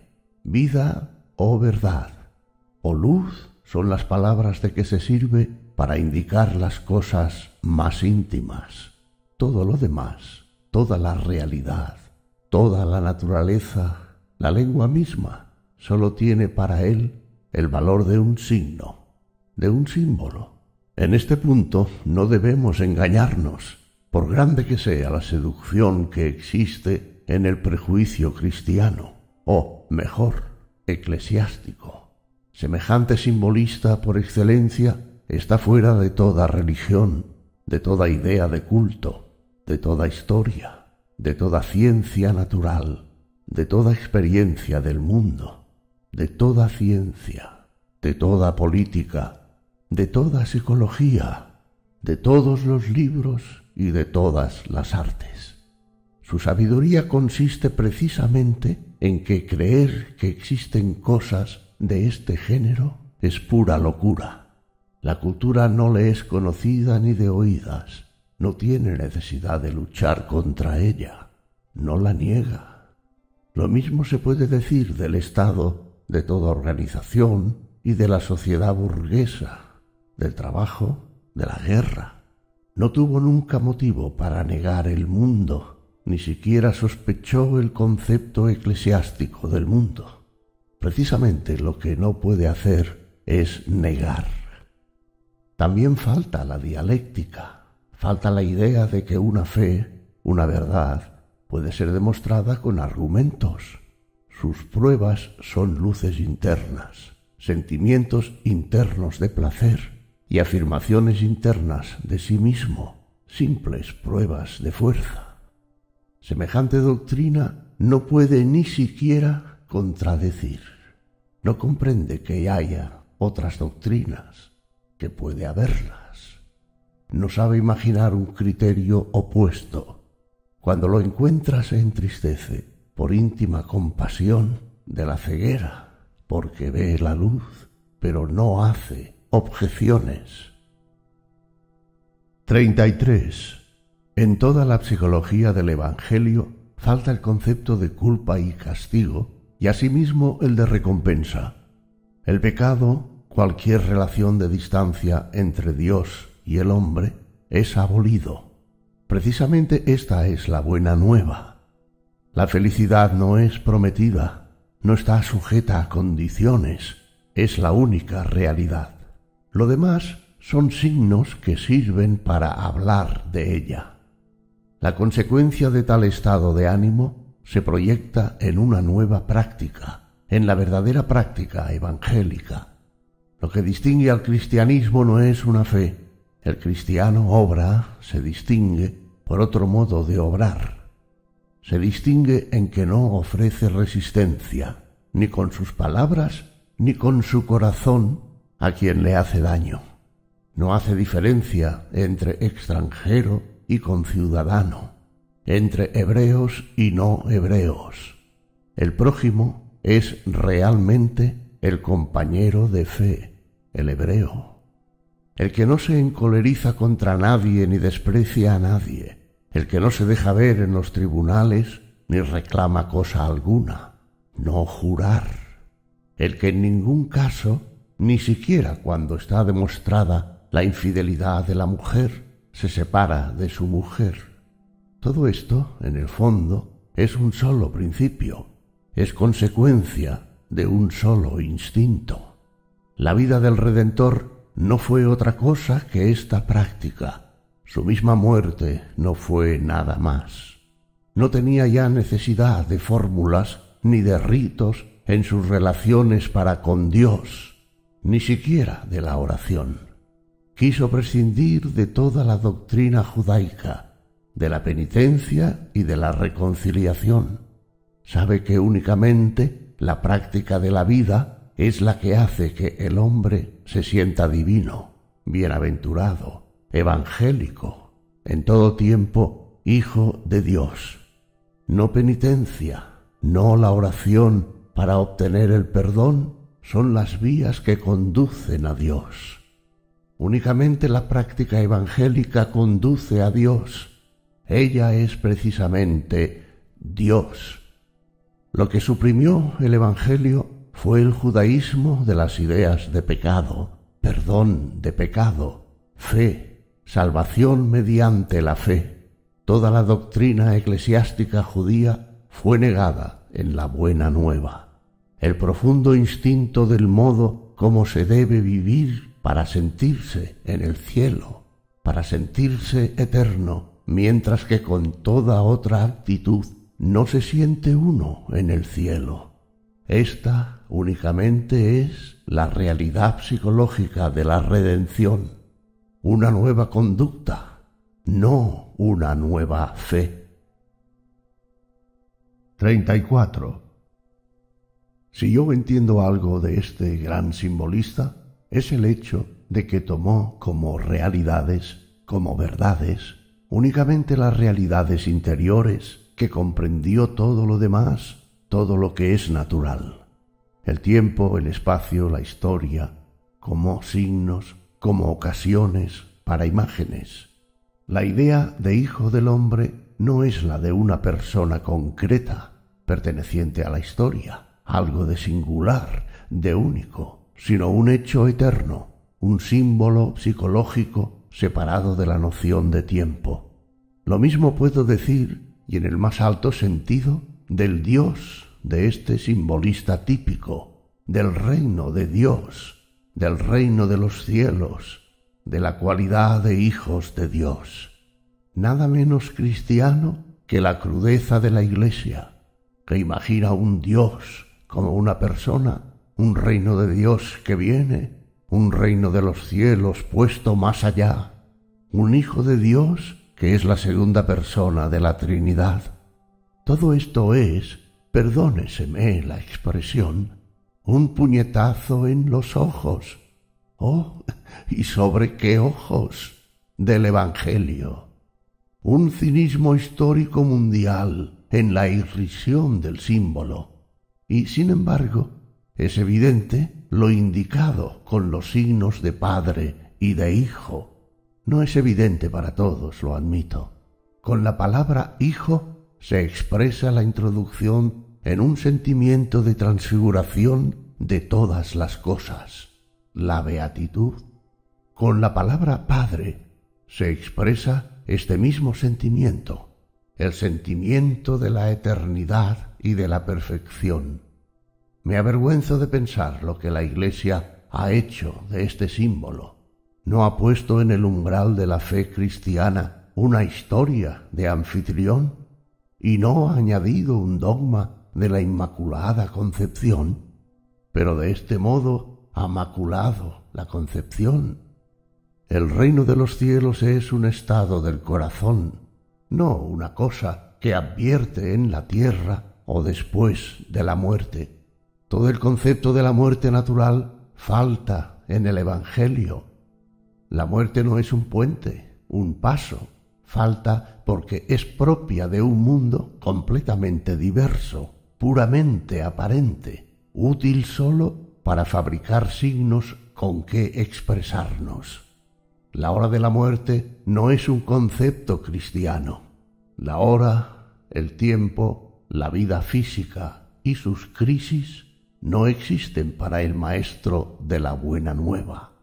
El reino de Dios no es cosa esperada, no tiene un ayer ni un mañana, no llegará dentro de mil años, es una esperanza de un corazón, está en todas partes y en ninguna. 35.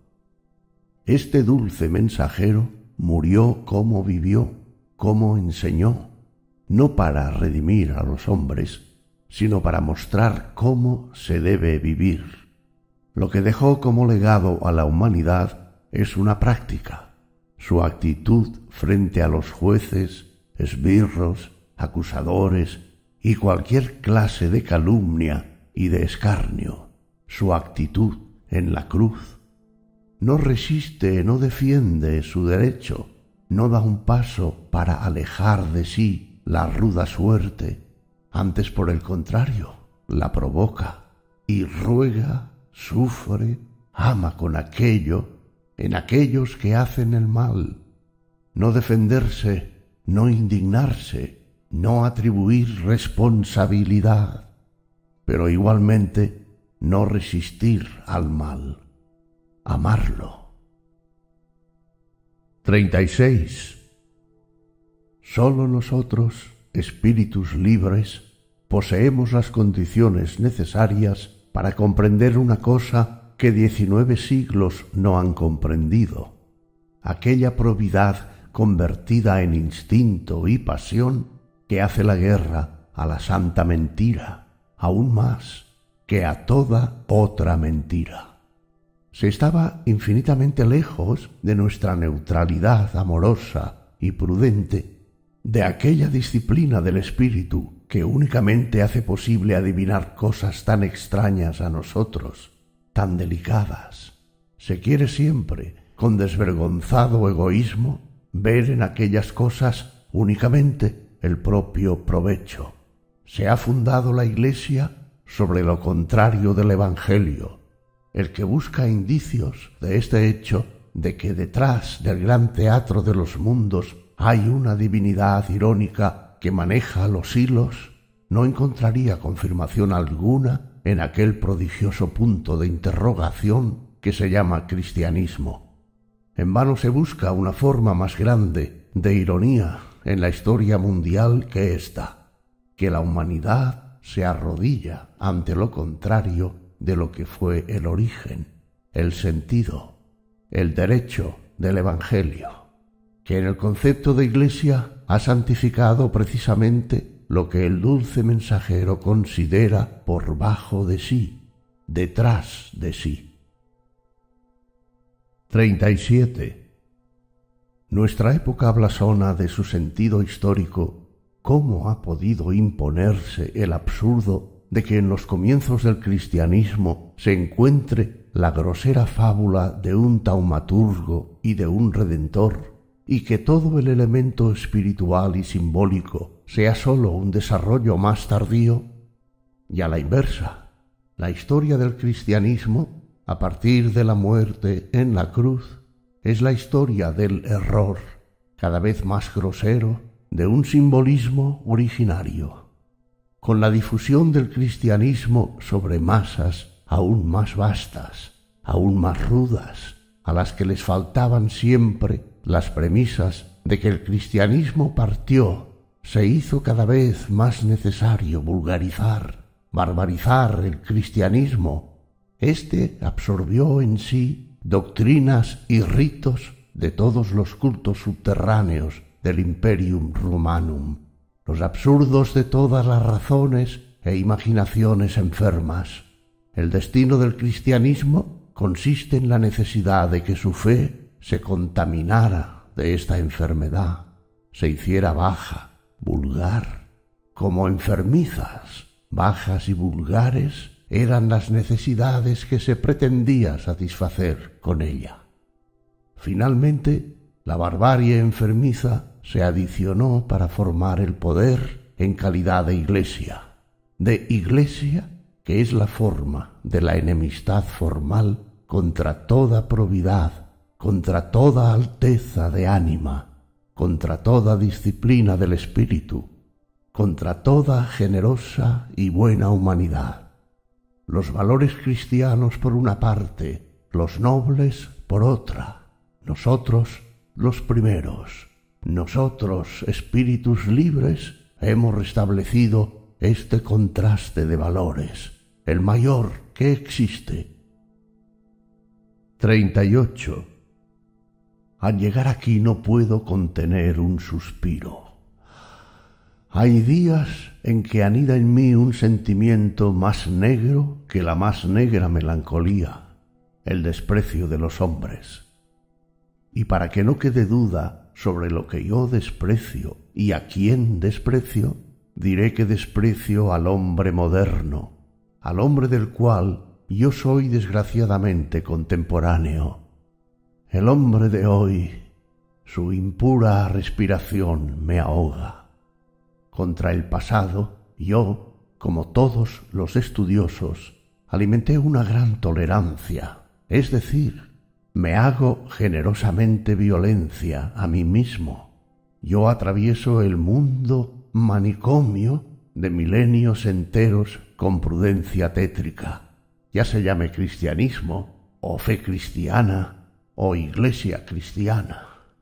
Me guardo mucho de hacer a la humanidad responsable de las enfermedades que han afligido su espíritu, pero mi sentimiento se revela apenas me interno en los tiempos modernos, en nuestro tiempo.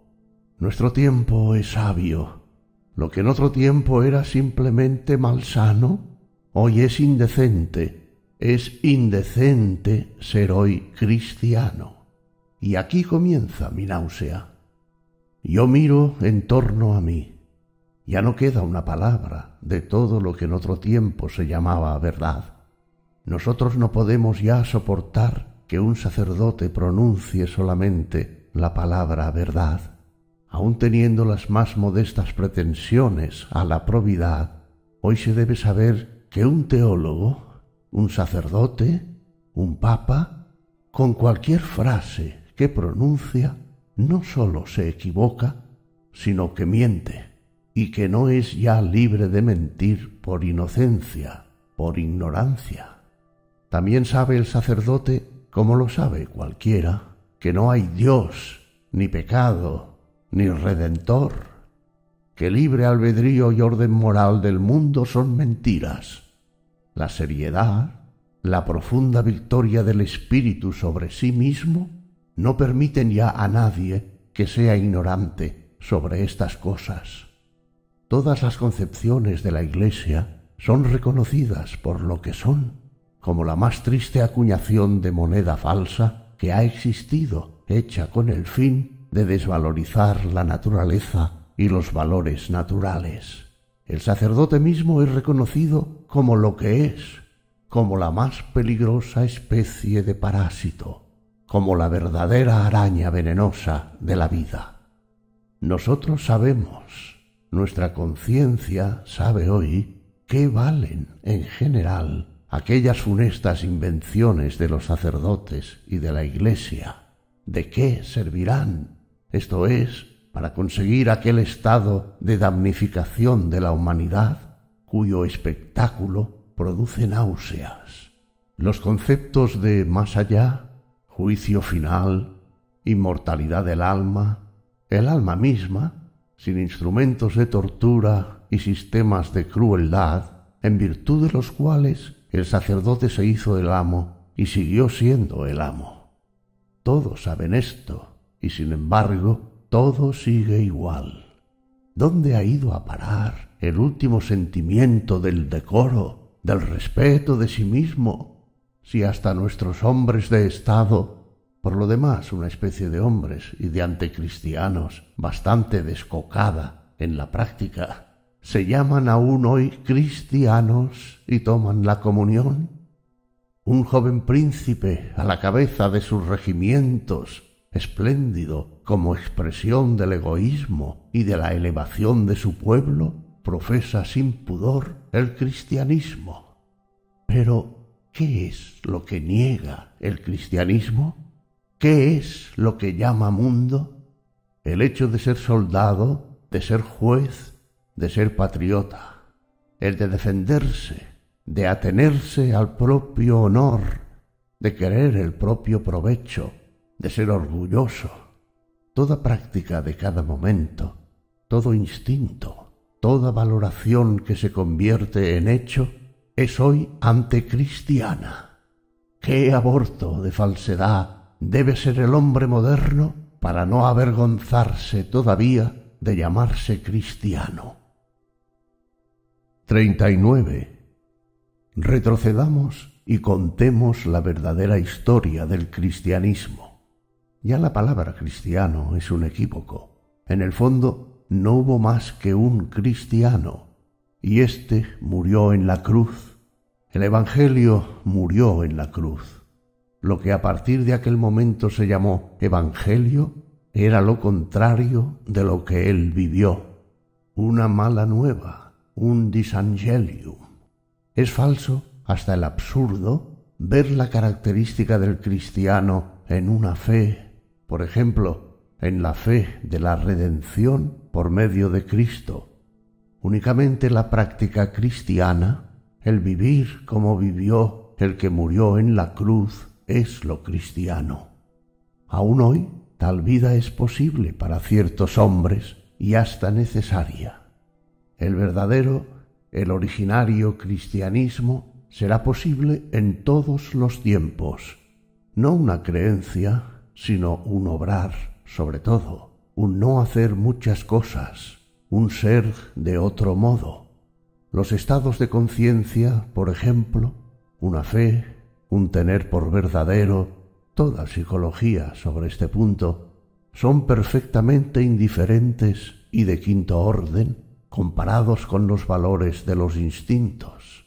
Hablando más rigurosamente, toda la noción de causalidad espiritual es falsa. Reducir el hecho de ser cristianos, la cristiandad, al hecho de tener una cosa por verdadera, a un simple fenomenalismo de la conciencia, significa negar el cristianismo. En realidad, jamás hubo cristianos. El cristiano es simplemente una psicológica incomprensión de sí mismo. Si mira mejor en él, verá que, a despecho de toda fe, dominan simplemente los instintos. ¿Y qué instintos? La fe fue en todos los tiempos, por ejemplo, en Lutero, sólo una capa, un pretexto, un telón, detrás del cual los instintos desarrollaban su juego, una hábil ceguera sobre la dominación de ciertos instintos. La fe yo la he llamado ya la verdadera habilidad cristiana. Se habló siempre de fe, se obró siempre por sólo el instinto. En el mundo cristiano de las ideas no se presenta nada que tanto desflore la realidad. Por el contrario, en el odio instintivo contra toda realidad, reconocemos el único elemento impelente en la raíz del cristianismo. ¿Qué es lo que se sigue de aquí?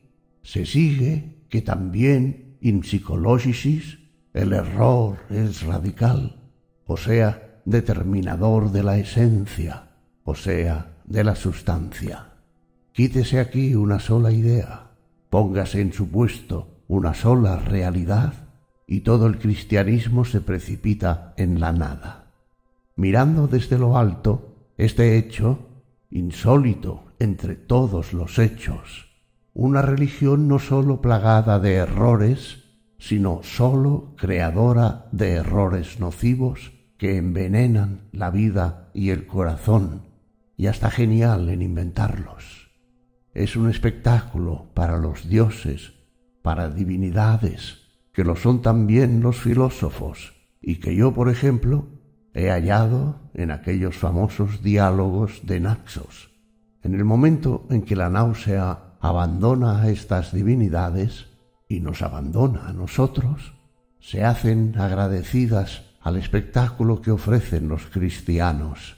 Aquella miserable pequeña estrella que se llama Tierra merece acaso únicamente, en gracia a este curioso caso, una mirada divina, un interés divino. Nosotros estimamos muy poco el cristianismo. El cristiano falso hasta la inocencia deja atrás a los monos. Respecto de los cristianos, una conocida teoría de la descendencia es una pura amabilidad. 40. El hecho del Evangelio se decide con la muerte. Está suspendido de la cruz. Precisamente la muerte, aquella muerte inesperada y vergonzosa, precisamente la cruz, que en general estaba reservada solamente a la canalla. Sólo esta horrible paradoja puso a los discípulos frente al verdadero enigma. ¿Quién era éste? ¿Qué era esto? El sentimiento sacudido y profundamente ofendido, la sospecha de que semejante muerte pudiera ser la refutación de su causa, el terrible signo de interrogación. ¿Por qué precisamente así? Este estado de ánimo se comprende harto fácilmente Aquí todo debía ser necesario, tenía un sentido, una razón, una altísima razón. El amor de un discípulo no conoce el azar. Sólo entonces se abrió el abismo. ¿Quién lo abrió? ¿Quién fue su enemigo natural? Esta pregunta fue lanzada como un relámpago. Respuesta. El judaísmo dominante su clase más alta. Desde aquel momento los hombres se sintieron en rebelión contra el orden social, al punto se sintió a Jesús como en rebelión contra el orden social. Hasta entonces faltaba en su figura este rasgo belicoso, negador por la palabra y la acción. Aún es más, era todo lo contrario. Evidentemente, la pequeña comunidad no comprendió justamente lo principal, lo que constituía un modelo en este modo de morir. La libertad, la superioridad sobre todo sentimiento de rencor, signo de cuán poco se comprendía de él en general. En sí, Jesús con su muerte no pudo querer otra cosa que dar públicamente la prueba la demostración poderosa de su doctrina. Pero sus discípulos estaban muy lejos de perdonar su muerte, lo que habría sido evangélico en el más alto sentido o de ofrecerse a semejante muerte con dulce y amable tranquilidad de corazón. Prevaleció el sentimiento menos evangélico, la venganza. Era imposible que la causa concluyese con esa muerte. Hubo necesidad de represalias, de juicio, y sin embargo, ¿qué cosa menos evangélica que la represalia, el castigo, el juzgar? Una vez más pasó al primer término la expectación popular de un Mesías. Se tomó en consideración un momento histórico. El reino de Dios había de venir para juzgar a sus enemigos. Pero con esto se confundió todo, el reino de Dios considerado como acto final, como promesa. El Evangelio, sin embargo, había sido precisamente la existencia, el cumplimiento, la realidad de este reino de Dios. Entonces, precisamente, se introdujo en el tipo del maestro todo el desprecio y la amargura contra los fariseos y los teólogos, y con esto se hizo de él un fariseo y un teólogo. Por otra parte, la salvaje veneración de estas almas salidas completamente de sus quicios no toleró ya la igualdad de todos los hombres como hijos de Dios, igualdad evangélica que Jesús había predicado. Su venganza consistió en levantar en alto a Jesús de un modo extravagante, en separarlo de ellos, lo mismo que en otro tiempo los hebreos, para vengarse de sus enemigos, separaron de ellos a su propio Dios y lo elevaron en alto, el Dios único, el único Hijo de Dios. Ambos son productos del rencor. 41. Entonces surgió un absurdo problema. ¿Cómo pudo Dios permitir esto? A esta pregunta, la razón de la pequeña comunidad perturbada encontró una respuesta terriblemente absurda. Dios dio su Hijo para la remisión de los pecados, como víctima. De este modo se concluyó de un golpe con el Evangelio el sacrificio expiatorio en su forma más repugnante y bárbara, el sacrificio del inocente por los pecados de los pecadores. ¡Qué horrible paganismo!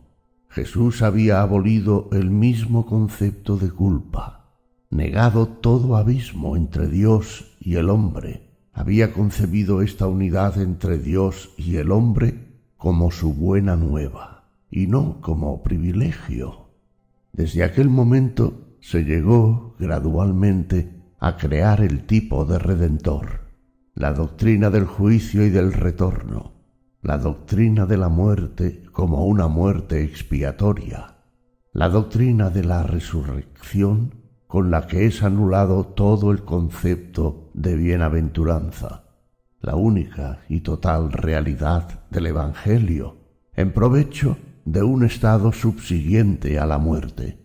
Pablo logificó luego sobre esta concepción, sobre esta imprudente concepción, con aquella desfachatez rabínica que le distinguía en todas las ocasiones. Si Cristo no resucitó después de la muerte, nuestra fe es vana.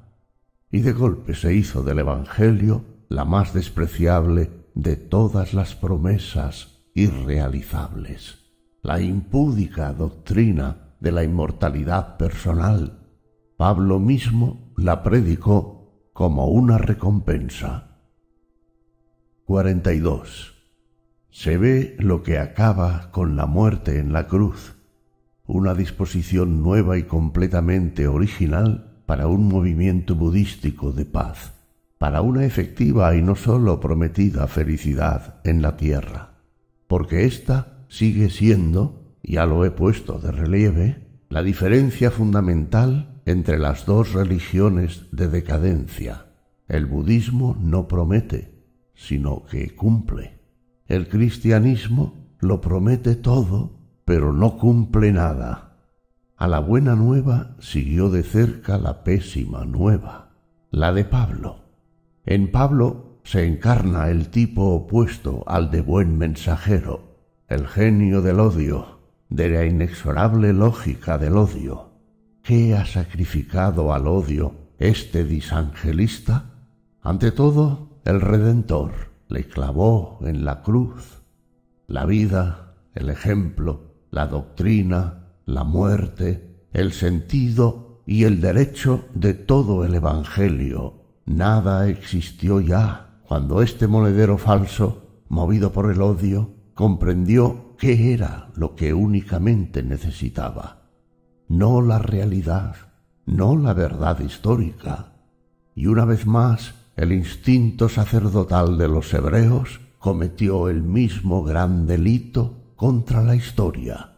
Borró simplemente el ayer, el antes de ayer del cristianismo inventó por sí una historia del primer cristianismo. Aún más, falsificó una vez más la historia de Israel para que apareciera como la prehistoria de su obra. Todos los profetas han hablado de su Redentor. La Iglesia falsificó más tarde hasta la historia de la humanidad, haciendo de ella la prehistoria del cristianismo, el tipo del Redentor, su doctrina, su práctica, su muerte, el sentido de la muerte, hasta lo que sucede después de la muerte. Nada permaneció intacto, nada permaneció ni siquiera semejante a la realidad. Lo que hizo Pablo fue simplemente transferir el centro de gravedad de toda aquella existencia detrás de tal existencia en la mentira del Jesús resucitado. En el fondo, tuvo necesidad de la muerte en la cruz y de algo más. Creer sincero a Pablo que tenía su patria en la sede principal de la luminosa filosofía estoica, cuando con una alucinación se dispone la prueba de la supervivencia del Redentor, o bien prestar fe a su relación de haber él mismo tenido esta alucinación, sería, por parte de un filósofo, una verdadera necedad. Pablo quiere el fin, por consiguiente, quiere los medios. Lo que él mismo no creía, lo creyeron los idiotas entre los cuales sembró él su doctrina. Su necesidad era el poder. Con Pablo, el sacerdote quiere una vez más el poder. Sólo podía servirse de ideas, teorías, símbolos con los que se tiraniza a las masas y se forman los rebaños, que es lo que Mahoma únicamente tomó a préstamo más tarde del cristianismo, la invención de Pablo, su medio para llegar a la tiranía del sacerdote, la creencia en la inmortalidad, o sea, la doctrina del juicio. 43. Si se coloca el centro de gravedad de la vida no en la vida, sino en el más allá, sea, en la nada, se ha arrebatado el centro de gravedad a la vida en general. La gran mentira de la inmortalidad personal destruye toda razón, toda naturaleza en el instinto, todo lo que en los instintos es benéfico, favorable a la vida, todo lo que garantiza el porvenir despierta desde entonces desconfianza. Vivir de modo que la vida no tenga ningún sentido es ahora el sentido de la vida. ¿A qué fin solidaridad? ¿A qué fin gratitud por el origen y por los antepasados? ¿A qué fin colaborar con confianza, promover y proponerse un bien común? Estas son otras tantas tentaciones, otras tantas desviaciones del justo camino. Una sola cosa es necesaria. No se puede mirar con bastante desprecio la doctrina según la cual cada uno de nosotros en calidad de alma inmortal, tiene igual categoría que los demás. Y en la colectividad de todas las criaturas, la salvación de cada individuo puede pretender una importancia eterna, y todos los hipócritas y semilocos pueden imaginar que por su amor las leyes de la naturaleza serán constantemente infringidas. No se puede mirar con bastante desprecio semejante elevación de toda clase de egoísmos que llega al infinito, a la impudicia. Y sin embargo, el cristianismo debe su victoria a esta miserable adulación de la vanidad personal.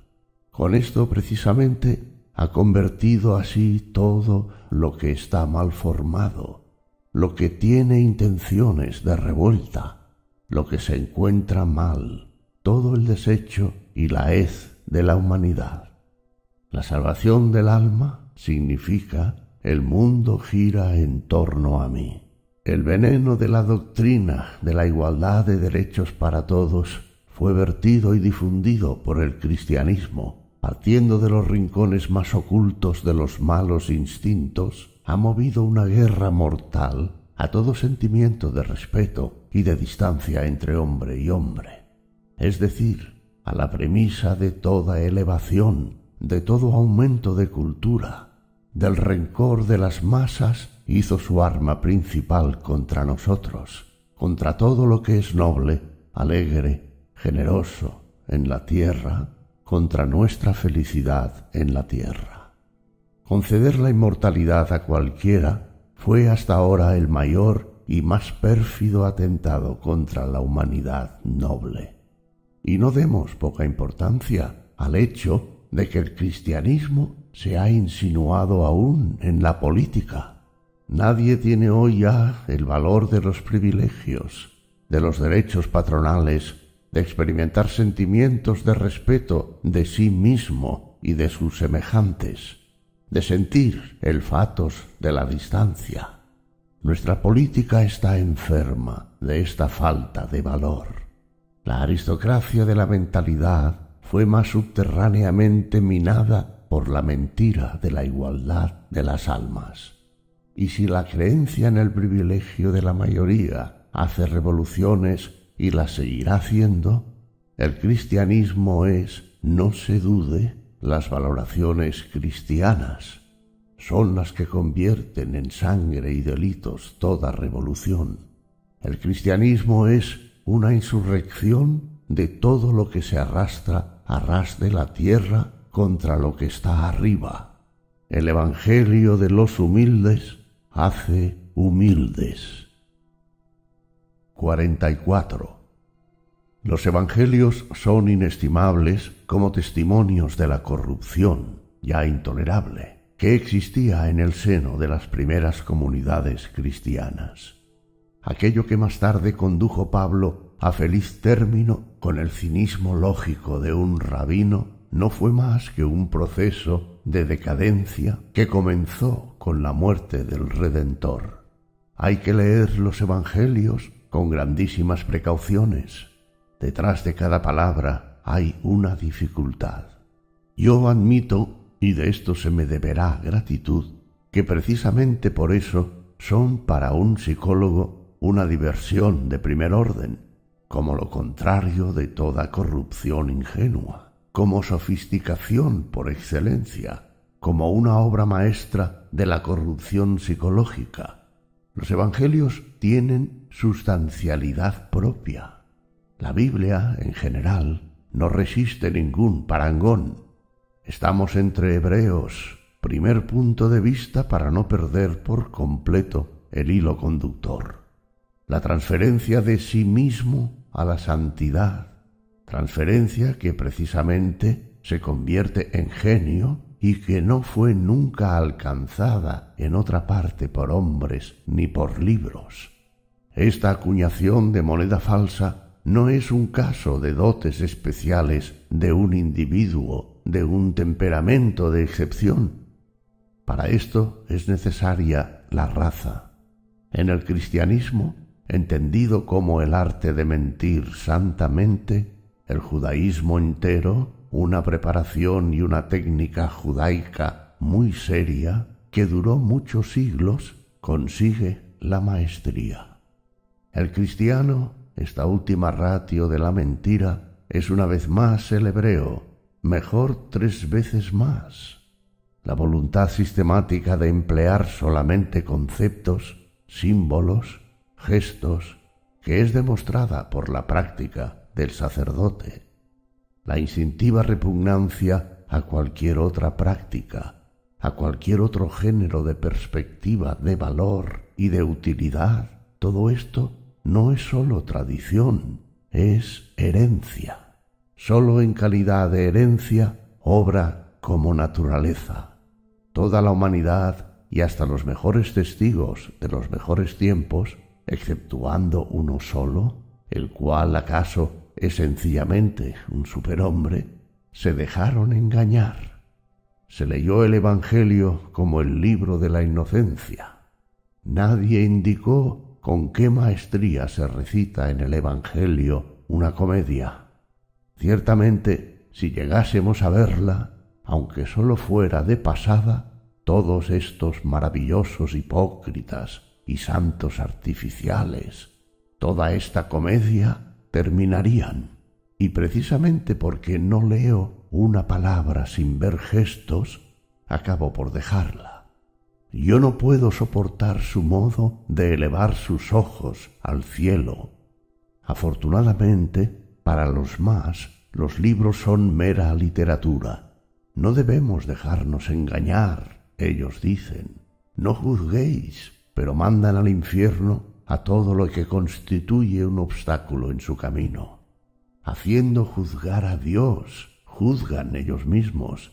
Glorificando a Dios, se glorifican ellos mismos, exigiendo la virtud de que ellos mismos son capaces, es decir, la virtud de que tienen necesidad para conservar la dominación, se dan grandes aires de luchar por la virtud, de combatir por el predominio de la virtud. Nosotros vivimos, nosotros morimos, nosotros nos sacrificamos por el bien, esto es, por la verdad, por la luz, por el reino de Dios. En realidad, hacen lo que no pueden menos de hacer mientras que a modo de hipócritas se muestran humildes, se ocultan en los rincones, viven como sombras en la sombra, hacen de esto un deber. Su vida de humildad aparece como un deber y como deber es una prueba más de piedad hacia Dios. Ah, qué humilde, casto, misericordioso modo de impostura. La virtud misma es confiscada por esa gentecilla. Ellos saben cuál es la importancia de la moral. La realidad es que aquí la más consciente presunción de elegidos desempeña el papel de modestia.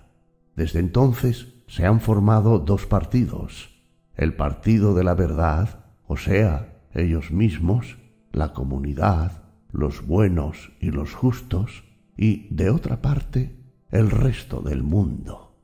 Este fue el más funesto delirio de grandezas que hasta ahora existió en la tierra.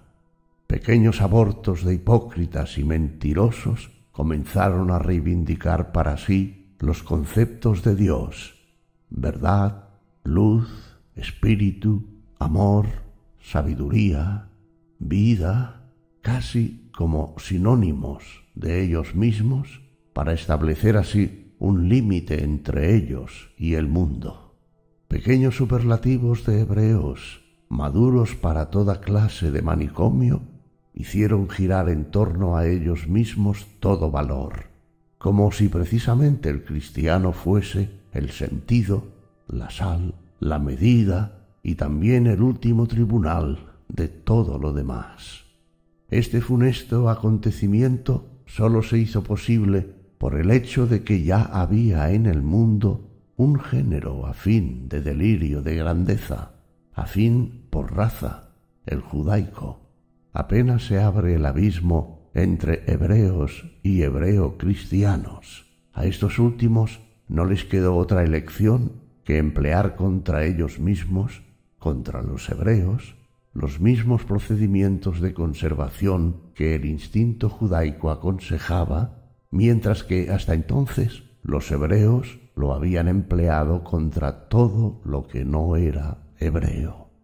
El cristiano es sólo un hebreo de confesión más libre. 45. Doy un cierto número de pruebas de aquello que se le metió en la cabeza a esa gentecilla de lo que puso en labios de su maestro simples profesiones de fe de bellas almas. Y todos aquellos que no os recibieron ni os oyeron saliendo de allí, sacudid el polvo que está debajo de vuestros pies en testimonio a ellos. De cierto os digo que más tolerable será el castigo de los de Sodoma y Gomorra el día del juicio que el de aquella ciudad. ¿Qué evangélico es esto? y cualquiera que escandalizare a uno de estos pequeñitos que creen en mí, mejor les fuera si se le atase una piedra de molino al cuello y fuera echado en la mar. ¡Qué evangélico es esto! Y si tu ojo te fuere ocasión de caer, sácalo, Mejor te es entrar al reino de Dios con un ojo que teniendo dos ojos ser echado a la guena, donde el gusano de ellos no muere y el fuego nunca se apaga. No se trata precisamente de los ojos. También les dijo, de cierto os digo que hay algunos de los que están aquí que no gustarán la muerte hasta que hayan visto el reino de Dios que viene con potencia. Ah, mientes muy bien, oh león. Cualquiera que quisiere venir en pos de mí, niéguese a sí mismo y tome su cruz y sígame, porque... Observación de un psicólogo, la moral cristiana es refutada por sus porqués, sus argumentos refutan y esto es cristiano. No juzgaréis para que no seáis juzgados, porque con el juicio con que juzguéis seréis juzgados, y con la medida con que medís os volverán a medir. ¿Qué concepto de la justicia de un juez justo? Porque si amaréis a los que os aman, ¿qué recompensa tendréis? ¿No hacen también lo mismo los publicanos? Y si abrazaseis a vuestros hermanos solamente, ¿qué hacéis de más? ¿No hacen así también los gentiles? Principio del amor cristiano. En fin de cuentas, quiere ser bien pagado. Mas, si no perdonaréis a los hombres sus ofensas, tampoco vuestro Padre os perdonará vuestras ofensas. Muy comprometedor para el susodicho Padre. Mas buscad primeramente el reino de Dios y su justicia, y todas estas cosas os serán añadidas. Todas estas cosas, es decir, comida, vestidos, todo lo que hace falta en la vida, es un error para hablar modestamente. Poco antes, Dios aparece en calidad de sastre, por lo menos en ciertos casos. Gozaos en aquel día y alegraos, porque he aquí que vuestro galardón es grande en los cielos, porque así hacían sus padres a los profetas. Oh, cínica, canalla, ya se compara con los profetas. ¿No sabéis que sois templo de Dios y que el Espíritu de Dios mora en vosotros? Si alguno violar el templo de Dios, Dios destruirá al tal porque el templo de Dios, el cual sois vosotros, santo es. Cosas como esta no serán nunca bastante despreciadas. ¿O no sabéis que los santos han de juzgar al mundo? Y si el mundo ha de ser juzgado por vosotros, ¿sois indignos de juzgar cosas muy pequeñas? Desgraciadamente, esto no es sólo el discurso de un loco. Este terrible mentidor continúa textualmente así. ¿O no sabéis que hemos de juzgar a los ángeles cuanto más las cosas de este siglo? ¿No ha enloquecido Dios la sabiduría del mundo? Porque por no haber el mundo conocido la sabiduría de Dios, a Dios por sabiduría, agradó a Dios salvar a los creyentes por la locura de la predicación. No sois muchos sabios, según la carne, no muchos poderosos, no muchos nobles. Antes lo necio del mundo escogió Dios para avergonzarnos a los sabios, y lo flaco del mundo escogió Dios para avergonzar lo fuerte, y lo vil del mundo y lo menospreciado escogió Dios, y lo que no es, para deshacer lo que es para que ninguna carne se jacte de su presencia. Para comprender este pasaje, testimonio capital de la psicología de toda moral de Chandala, léase la primera parte de mi genealogía de la moral. En ella se pone de manifiesto por primera vez la contradicción entre una moral noble y una moral de Chandala, nacida del rencor y de la venganza impotente, Pablo fue el mayor de los apóstoles de la venganza. 46. ¿Qué se deduce de aquí? De aquí se deduce que es conveniente ponerse los guantes cuando se lee el Nuevo Testamento. Casi nos obliga a ello la presencia de tanta impureza. Nos guardaremos de escoger para el trato cristianos primitivos como nos guardaríamos de los judíos polacos. No hay que oponerles reparo alguno, pero tienen mal olor. En vano he buscado en el Nuevo Testamento un rasgo simpático. Nada hay en él que sea libre, benévolo, franco ni honesto. Aquí no ha comenzado todavía el humanismo, falta el instinto de limpieza. En el Nuevo Testamento no hay más que malos instintos. Todo es vileza, todo allí es un cerrar los ojos y un engañarse a sí mismo. Cuando se ha leído el Nuevo Testamento, cualquier otro libro parece limpio. Para poner un ejemplo, yo, después de haber leído a San Pablo, leí con verdadero arrebato a Petronio, aquel gracioso y petulante humorista del cual se podría decir lo que Domenico Boccaccio escribía de César Borgia al duque de Parma.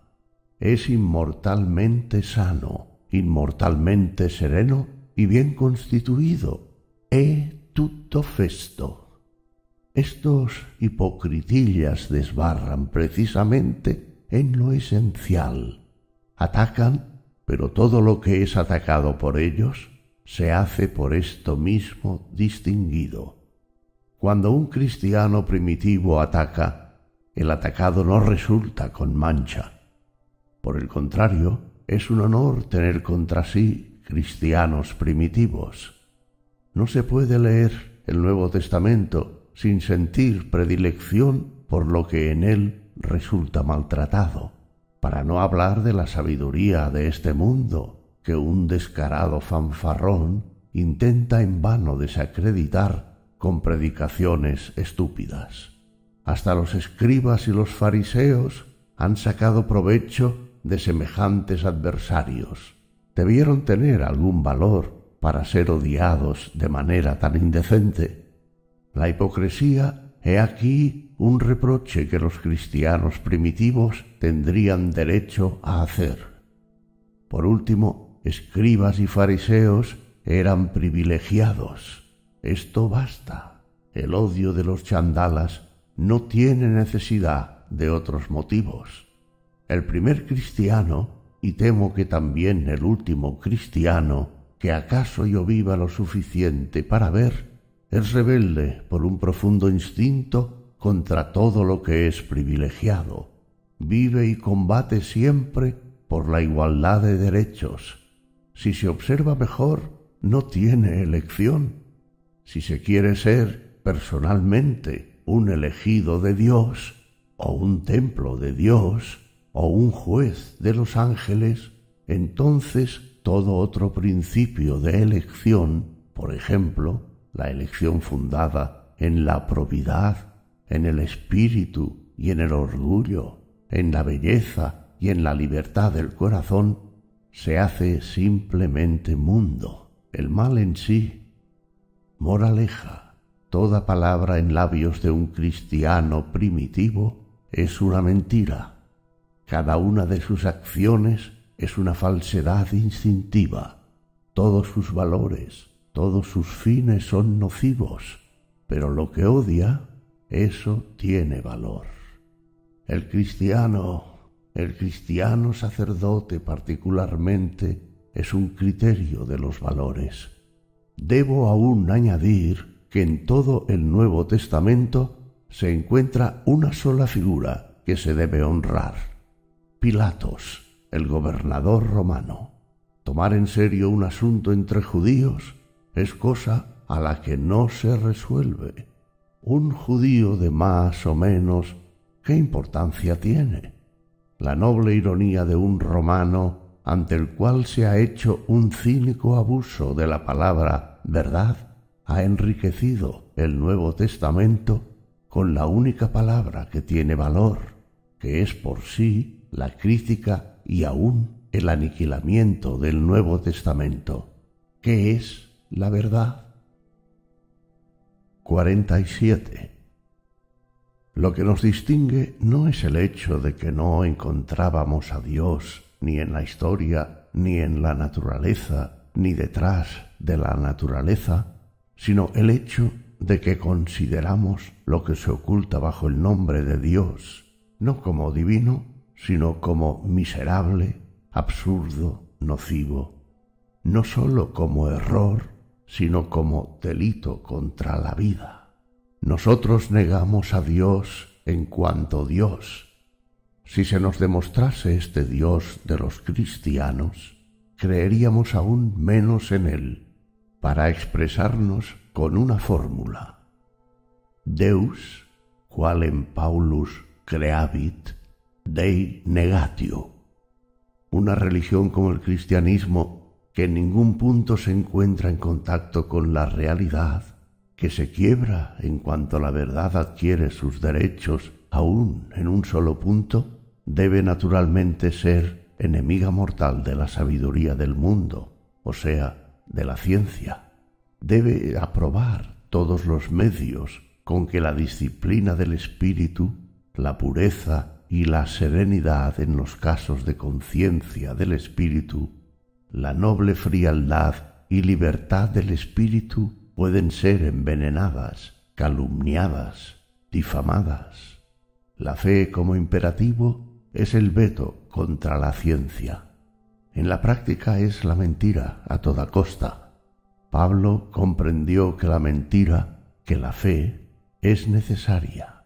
A su vez, la Iglesia más tarde comprendió a Pablo aquel Dios que Pablo se inventó, un Dios que desacredita la sabiduría del mundo, o en sentido estricto, los dos grandes adversarios de toda superstición, la filología y la medicina, no es en realidad más que la resuelta decisión de Pablo de llamar Dios a su propia voluntad, la Torah.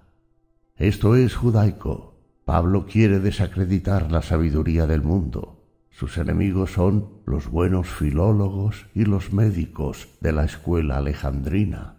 A estos les hace la guerra.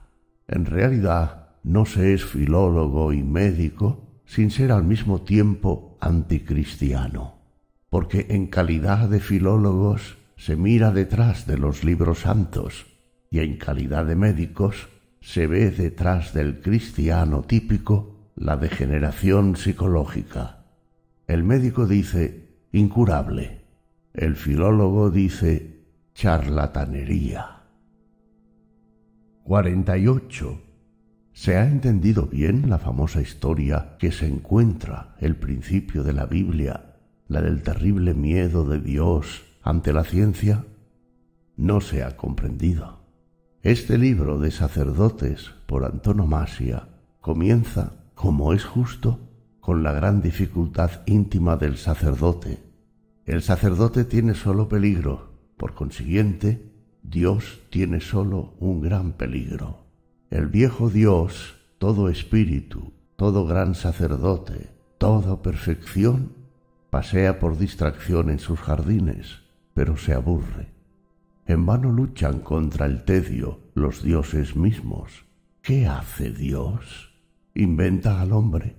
El hombre es divertido, pero he aquí que también el hombre se aburre. La compasión de Dios por la única miseria que todos los paraísos tienen en sí no conoce límites. Pronto creó otros animales. Primer error de Dios. El hombre no encontró divertidos a los animales. Fue su amo. No quiso ser un animal. Después de esto Dios creó a la mujer. Y en realidad entonces acabó de aburrirse. Pero acabaron también otras cosas. La mujer fue el segundo error de Dios. La mujer es, por su naturaleza, serpiente. Eva esto lo sabe todo sacerdote. De las mujeres procede todo el mal sobre la tierra. Esto también lo sabe todo sacerdote. Por consiguiente, también de ella viene la ciencia. Precisamente de la mujer aprende el hombre a gustar el árbol del conocimiento. ¿Qué había sucedido? El viejo Dios se vio acometido de un tremendo error. El hombre mismo se había hecho su mayor error. Dios se había creado un rival. La ciencia nos hace iguales a Dios. Cuando el hombre se hace sabio, han terminado los sacerdotes y los dioses. Moraleja. La ciencia es la cosa vedada en sí, es lo único vedado. La ciencia es el primer pecado, el germen de todos los pecados, el pecado original. Solo esto es la moral. Tú no debes conocer, todo lo demás se sigue de aquí. El tremendo miedo experimentado por Dios no le impidió ser hábil. ¿Cómo nos defenderemos de la ciencia? Este fue durante mucho tiempo su problema capital. Respuesta. Arrojemos al hombre del paraíso. La felicidad, el ocio, conducen a pensar. Todos los pensamientos son malos pensamientos. El hombre no debe pensar. Y el sacerdote en sí inventa la miseria, la muerte, los peligros mortales del parto, toda clase de sufrimientos, de dolores, de fatigas y sobre todo la enfermedad, simples medios en la lucha contra la ciencia la miseria le impide al hombre pensar, y sin embargo, cosa terrible, la obra de la ciencia se eleva, llega hasta el cielo, haciendo palidecer a los dioses.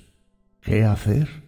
El viejo dios inventa la guerra, separa a los pueblos, hace que los hombres se destruyan unos a otros. Los sacerdotes tuvieron siempre necesidad de la guerra de la guerra que, entre otras cosas, es una gran perturbadora de la paz de la ciencia. Oh, cosa increíble.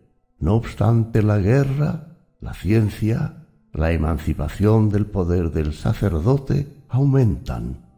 Y una última decisión se presenta al viejo Dios. El hombre se ha hecho científico. No sirve. Hay que ahogarlo 49. ¿Se me ha entendido? El comienzo de la Biblia contiene toda la psicología del sacerdote. El sacerdote sólo conoce un peligro, la ciencia, el sano concepto de causa y efecto. Pero la ciencia prospera conjuntamente sólo en situaciones favorables. Hay que tener tiempo, hay que tener espíritu de sobra para investigar por consiguiente, se debe hacer al hombre infeliz. Esta fue en todo tiempo la lógica del sacerdote. Ya se adivina qué ha entrado en el mundo con arreglo a esta lógica, el pecado. El concepto de culpa y de castigo. Todo el orden moral del mundo fue inventado contra la ciencia, contra la liberación del hombre del poder del sacerdote. El hombre no debe mirar fuera de sí, sino dentro de sí. No debe mirar en las cosas con habilidad y prudencia para aprender. En general, ni debe mirar, debe sufrir. Y debe sufrir de modo que tenga constantemente necesidad del sacerdote. Fuera los médicos. Hay necesidad de un Salvador. El concepto de culpa y de castigo comprendida la doctrina de la gracia, de la redención, del perdón, todas completas mentiras privadas de toda realidad psicológica, fue inventado para destruir en el hombre el sentido de las causas. Fue un atentado contra la nación de causa y efecto, y no un atentado realizado con el puño, con el cuchillo con la sinceridad en el odio y en el amor, sino partiendo de los instintos más viles, más astutos, más bajos, un atentado de sacerdotes, un atentado de parásitos, un vampirismo de pálidas sanguijuelas subterráneas. Si las consecuencias naturales de una acción no son ya naturales, sino que se fantasea que sean influidas por conceptos fantasmas de la superstición, por Dios, por espíritus, por almas, como consecuencia puramente morales, como premio, castigo, indicación, medio de educación, es destruida la premisa de la ciencia y se ha cometido el mayor delito contra la humanidad. El pecado, repitámoslo, esa forma por excelencia de descaro por parte de la humanidad, fue inventado para hacer imposible la ciencia, la civilización y el ennoblecimiento del hombre. El sacerdote domina gracias a la invención del pecado. 50. Al llegar a este punto no puedo prescindir de una psicología de la fe del creyente a favor, como es justo, de los creyentes. Si tampoco faltan hoy personas que ignoran cuán indecoroso es el ser creyente, o cómo esto es un signo de decadencia, de falta de voluntad de vivir, ya se sabrá mañana. Mi voz llega incluso a los duros de oído Parece, si no he comprendido mal, que hay entre los cristianos un criterio de la verdad que se llama la prueba de la fuerza. La fe nos hace felices, luego es verdadera. Ante todo, se podría objetar aquí que la felicidad tampoco está demostrada, sino que no es más que una promesa. La felicidad va unida a las condiciones de la fe. Hay que ser feliz porque se cree. Pero, ¿cómo se puede demostrar que efectivamente sucede lo que el sacerdote promete al creyente en un más allá, inaccesible a todo control? La presunta prueba de la fuerza es, por consiguiente, a su vez, la creencia en que no faltará aquel efecto que se nos promete por la fe. Aderezado en una fórmula, yo creo que la fe nos hace felices. Por consiguiente, la fe es verdadera. Pero con esto estamos ya al cabo de la calle. Aquel por consiguiente es el absurdo mismo tomado como criterio de verdad. Pero supongamos, con alguna indulgencia, que esté demostrado que la fe asegura la felicidad, que la felicidad no es sólo deseada, no es sólo prometida de labios un tanto sospechosos de los sacerdotes. ¿Fue nunca la felicidad, o para hablar técnicamente el placer, una prueba de la verdad? Dista tanto de serlo que casi es lo contrario. En todo caso, es la más vehemente sospecha contra la verdad, cuando sentimientos de placer toman la palabra a la pregunta ¿qué es la verdad? La prueba del placer es una prueba para el placer, nada más. ¿De dónde se podrá sacar que precisamente los juicios verdaderos causan mayor placer que los falsos y que, de conformidad con una armonía preestablecida, llevan necesariamente consigo sentimientos placenteros? La experiencia de todos los espíritus severos y profundos enseña lo contrario. Para conquistar la verdad hay que sacrificar casi todo lo que es grato a nuestro corazón, a nuestro amor, a nuestra confianza en la vida. Para ello es necesario grandeza de alma. El servicio de la verdad es el más duro de todos los servicios. ¿Qué significa ser probo en las cosas del Espíritu? significa ser severos con nuestro propio corazón, despreciar los bellos sentimientos y formarse una conciencia de cada sí y de cada no. La fe nos hace felices, por lo tanto, miente. 51. Una breve visita a un manicomio nos enseña con suficiente claridad que la fe en ciertas circunstancias hace hombres felices, que la felicidad no hace de una idea fija una idea verdadera, que la fe no transporta las montañas, sino que coloca montañas donde no las hay. Esto no convence a un sacerdote, porque éste niega por instinto que la enfermedad sea una enfermedad y el manicomio un manicomio.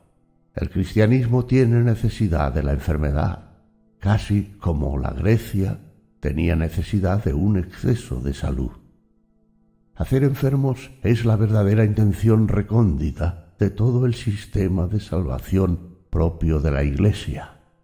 Y la Iglesia misma no es el manicomio católico como último ideal, la tierra en general como manicomio. El hombre religioso, cual le quiere la Iglesia, es un decadente típico. El momento en que una crisis religiosa se posesiona de un pueblo es siempre caracterizado por epidemias nerviosas. El mundo interno del hombre religioso se parece al mundo interior de los sobreexcitados y de los agotados, hasta el punto de confundirse con él. Los más elevados estados de ánimo que el cristianismo ha colocado sobre la humanidad como valores supremos son formas epileptoides la Iglesia ha santificado solamente a locos o a grandes impostores in majorem dei honorem. Yo osé una vez definir todo el training cristiano de la expiación y de la redención, hoy estudiado especialmente en Inglaterra, como una locura circular producida metódicamente, como es natural, sobre un terreno ya preparado, o sea, fundamentalmente morboso. Nadie es libre de llegar a ser cristiano. No se convierte la gente al cristianismo. Hay que estar bastante enfermo para el cristianismo. Nosotros, que tenemos el valor de la salud y también del desprecio, ¿cuánto derecho tenemos a despreciar una religión que enseñó a comprender mal el cuerpo, que no quiso desembarazarse de la superstición del alma, que hace un mérito de la falta de alimentación, que combate en la salud una especie de enemigo, de diablo, de tentación, que se persuadió de que es posible llevar un alma perfecta en un cuerpo cadavérico, y a este fin debió formarse una nueva concepción de la perfección, una criatura pálida, enfermiza, idiotamente fanática, la dicha santidad, la santidad que es simplemente una serie de síntomas de un cuerpo empobrecido, enervado, irremediablemente lesionado. El movimiento cristiano como movimiento europeo es, a priori, un movimiento colectivo de los elementos de desecho y de descarte de todo género, los cuales quieren llegar con el cristianismo al poder no expresa el ocaso de una raza, es un agregado de formas de decadencia provenientes de todo lugar, las cuales se reúnen y se buscan. No es, como se cree, la corrupción de la antigüedad misma, de la noble antigüedad que hizo posible el cristianismo. Nunca se combatirá con suficiente saña el idiotismo erudito que aún sostiene una cosa semejante. En la época en que las capas sociales enfermizas y dañadas del Chandala se cristianizaron en todo el imperio romano, el tipo opuesto, la nobleza, existía precisamente en su forma más hermosa y más dura. El gran número alcanzó el poder. El democratismo de los instintos cristianos venció. El cristianismo no fue nacional, no se concretó a una raza, se dirigió a todos los desheredados de la vida, encontró en todas partes sus aliados. El cristianismo tiene en su base el rencor de los enfermos, dirige sus instintos contra los sanos, contra la salud. Todo lo que está bien constituido, todo lo que es altivo, orgulloso, sobre todo la belleza, lastima sus ojos y sus oídos. Recordaré una vez más la inestimable frase de Pablo, lo que es débil a los ojos del mundo, lo que es loco para el mundo, lo que es innoble y despreciable para el mundo, fue elegido por Dios. Esta fue la fórmula Inoc, signo que llegó la decadencia. Dios en la cruz todavía no se puede comprender el terrible pensamiento oculto en este símbolo. Todo lo que es sufrimiento, todo lo que está suspendido de una cruz, es divino. Todos nosotros estamos suspendidos de una cruz. Por consiguiente, todos nosotros somos divinos. Nosotros solos somos divinos. El cristianismo fue una victoria. Por él pereció una mentalidad más noble. El cristianismo ha sido hasta hoy la más grande desgracia de la humanidad. 52. El cristianismo está también en contradicción con toda buena constitución intelectual.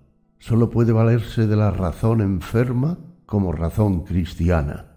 Toma el partido de todo lo que es idiota, lanza la maldición sobre el espíritu, sobre la soberbia del espíritu sano. Como la enfermedad pertenece a la esencia del cristianismo, también el estado típico de ánimo cristiano, la fe, debe ser una forma de enfermedad, y todos los caminos rectos, honrados, científicos, que conducen al conocimiento, deben ser refutados por la Iglesia como caminos prohibidos. Ya la duda es un pecado. La falta completa de limpieza psicológica en el sacerdote que se revela en su mirada es un fenómeno y una consecuencia de la decadencia. Obsérvese de un lado las mujeres histéricas y de otro los niños de constitución raquítica y se verá que ordinariamente la falsedad instintiva, el placer de mentir por mentir, son manifestaciones de decadencia. La fe significa no querer saber qué es la verdad. El pietista, el sacerdote de ambos sexos, es falso porque es un enfermo su instinto exige que la verdad no tenga razón en ningún punto. Lo que nos hace enfermos es bueno, lo que proviene de la abundancia, del exceso, del poder, es malo. Así piensa el creyente. Yo adivino a todo teólogo predestinado por la esclavitud a la mentira. Otro indicio del teólogo es su incapacidad para la filología. Por filología debe entenderse aquí, en sentido muy general, el arte de leer bien, de saber interpretar los hechos sin falsearlos con interpretaciones, sin perder, por el deseo de comprender, la prudencia, la paciencia, la finura. La filología, como efexis en la interpretación, ya se trate de libros o de noticias, de periódicos, de destinos o de hechos meteorológicos, para no hablar de la salvación del alma.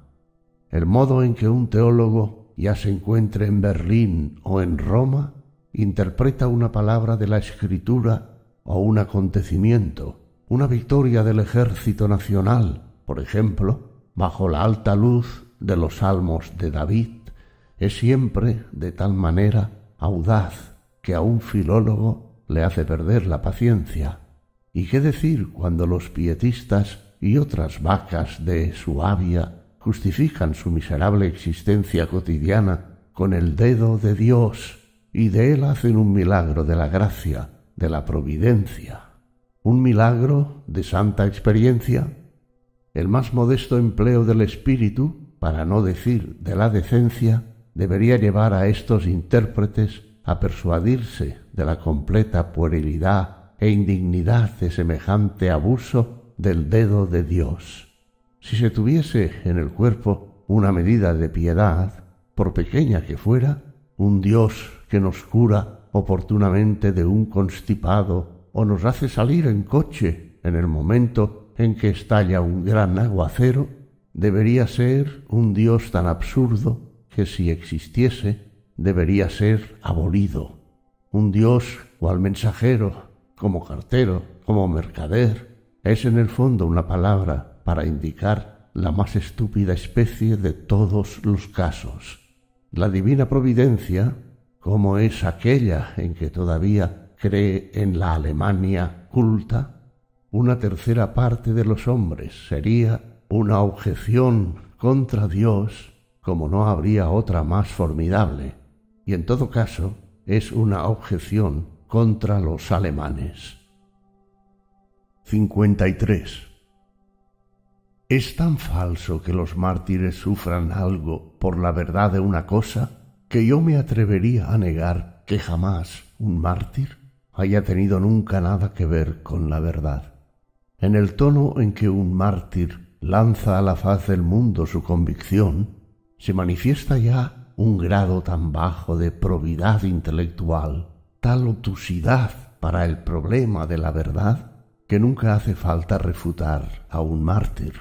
La verdad no es cosa que uno posea y otro no. Sólo ciudadanos o apóstoles de ciudadanos, a la manera de Lutero, pueden pensar así en la verdad. Se puede tener seguridad de que, según el grado de conciencia en las cosas del espíritu, la capacidad de decidir, la decisión en este punto será siempre mayor ser competente en cinco cosas y rehusar delicadamente ser competente en lo demás. La verdad, como entiende esta palabra todo profeta, todo libre pensador, todo socialista, todo hombre de iglesia, es una perfecta prueba del hecho de que ni siquiera ha comenzado aquella disciplina del espíritu y aquella superación de sí mismo que es necesaria para encontrar cualquier verdad, por mínima que sea. Los mártires, dicho sea de pasada, fueron una gran desgracia en la historia, sedujeron. La conclusión de todos los idiotas, comprendidas las mujeres y el pueblo, de que tenga valor una causa por la cual alguien afronte la muerte, o una causa que como el cristianismo primitivo engendra epidemias de gentes que corren a la muerte. Esta conclusión dificultó indeciblemente la investigación, el espíritu de la investigación y de la circunspección. Los mártires hicieron daño a la verdad. Hoy mismo basta una cierta crueldad de persecución para crear un nombre honorable a cualquier sectarismo carente en sí de valor. ¿Cómo? ¿Cambia el valor de una causa el hecho de que alguien exponga por ella la vida? Un error que llega a ser honorable es un error que posee un hechizo más para seducir. ¿Creéis vosotros, señores teólogos, que vamos a daros ocasión de haceros mártires por vuestra mentira? Se refuta una cosa poniéndola cuidadosamente en hielo. Así se refuta también a los teólogos. Esta fue precisamente en la historia del mundo la estupidez de todos los perseguidores, que dieron apariencia de honorabilidad a la causa de los adversarios, que les hicieron el don del hechizo, del martirio. Aún hoy la mujer se pone de rodillas ante un error, porque se le ha dicho que alguien murió por este error en la cruz. ¿Es pues la cruz un argumento? Pero sobre todas estas cosas hay uno que ha dicho la palabra de que había necesidad desde hace miles de años, Zaratustra. Estos escribieron signos de sangre sobre la senda que recorrieron, y su locura enseñó que con la sangre se demuestra la verdad. Pero la sangre es el peor testimonio de la verdad. La sangre envenena la más pura doctrina y la cambia en locura y odio de los corazones. Y si alguien corre al fuego por su doctrina, ¿qué prueba esto? Más verdad es que la propia doctrina surge del propio incendio. 54. No nos dejemos engañar. Los grandes espíritus son escépticos. Zaratustra es un escéptico. La fortaleza, la libertad proveniente de la fuerza y del exceso de fuerza del espíritu se demuestra mediante el escepticismo. Los hombres de convicciones no merecen ser tomados en consideración para todos los principios fundamentales de valor y no valor. Las convicciones son prisiones. Los convencidos no ven bastante lejos, no ven por debajo de sí. Pero para poder hablar de valor y no valor, se deben mirar quinientas convicciones por bajo de sí, detrás de sí. Un espíritu que apetezca cosas grandes y que quiera también los medios para conseguirlas, es necesariamente escéptico. La libertad de toda clase de convicciones forma parte de la fuerza, la facultad de mirar libremente. La gran pasión, la base y la potencia del propio ser, aún más iluminada y más despótica que él mismo, toma todo su intelecto a su servicio. Nos limpia de escrúpulos, nos da el valor hasta de usar medios impíos. En ciertas circunstancias nos concede convicciones. La convicción puede ser medio. Muchas cosas se consiguen sólo por medio de una convicción. La gran pasión tiene necesidad de convicciones, hace uso de ellas, pero no se somete a ellas, se sabe soberana. Viceversa, la necesidad de creer la necesidad de un absoluto en el sí y en el no. El carlilismo, si se me permite la expresión, es una necesidad de los débiles. El hombre de la fe, el creyente de todo género, es necesariamente un hombre dependiente, un hombre que no puede ponerse como fin, que no puede en general poner fines sacándolos de sí. El creyente no se pertenece a sí mismo, sólo puede ser un medio, debe ser empleado, tiene necesidad de alguien que se valga de él. Su instinto atribuye el supremo honor a la moral de la despersonalización. A ésta le persuade todo, su habilidad, su experiencia, su vanidad. Toda especie de fe es una expresión de despersonalización, de renuncia de sí mismo. Si pensamos cuán necesario es a la mayor parte de los hombres un regulador que les ligue y les fije desde el exterior, y cuánto la contrición, o en sentido más elevado, la esclavitud, es la única y última condición en que prospera el hombre débil de voluntad, y especialmente la mujer, se comprende también la convicción o fe. El hombre de convicciones tiene en la fe su espina dorsal. No ver muchas cosas, no sentirse cautivo de nada, ser siempre hombre de partido, tener una óptica severa y necesaria en todos los valores. Todo esto es condición de la existencia de semejante especie de hombres. Pero con esto se es lo contrario, el antagonista del veraz, de la verdad. El creyente no es libre de tener en general una conciencia para el problema de verdadero y no verdadero. El ser leales en este punto sería pronto su ruina. La dependencia patológica de su óptica hace del hombre convencido un fanático. Savonarola, Lutero, Rousseau, Robespierre, Saint-Simon, el tipo opuesto del espíritu fuerte y libre.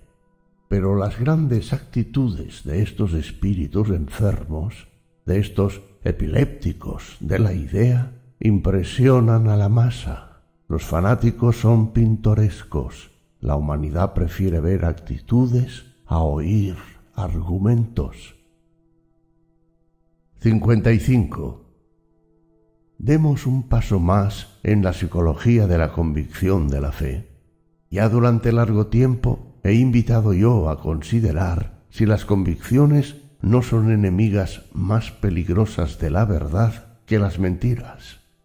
Humano, demasiado humano. Esto es un aforismo. Ahora quisiera plantear la pregunta decisiva. ¿Existe en general una contradicción entre la convicción y la mentira?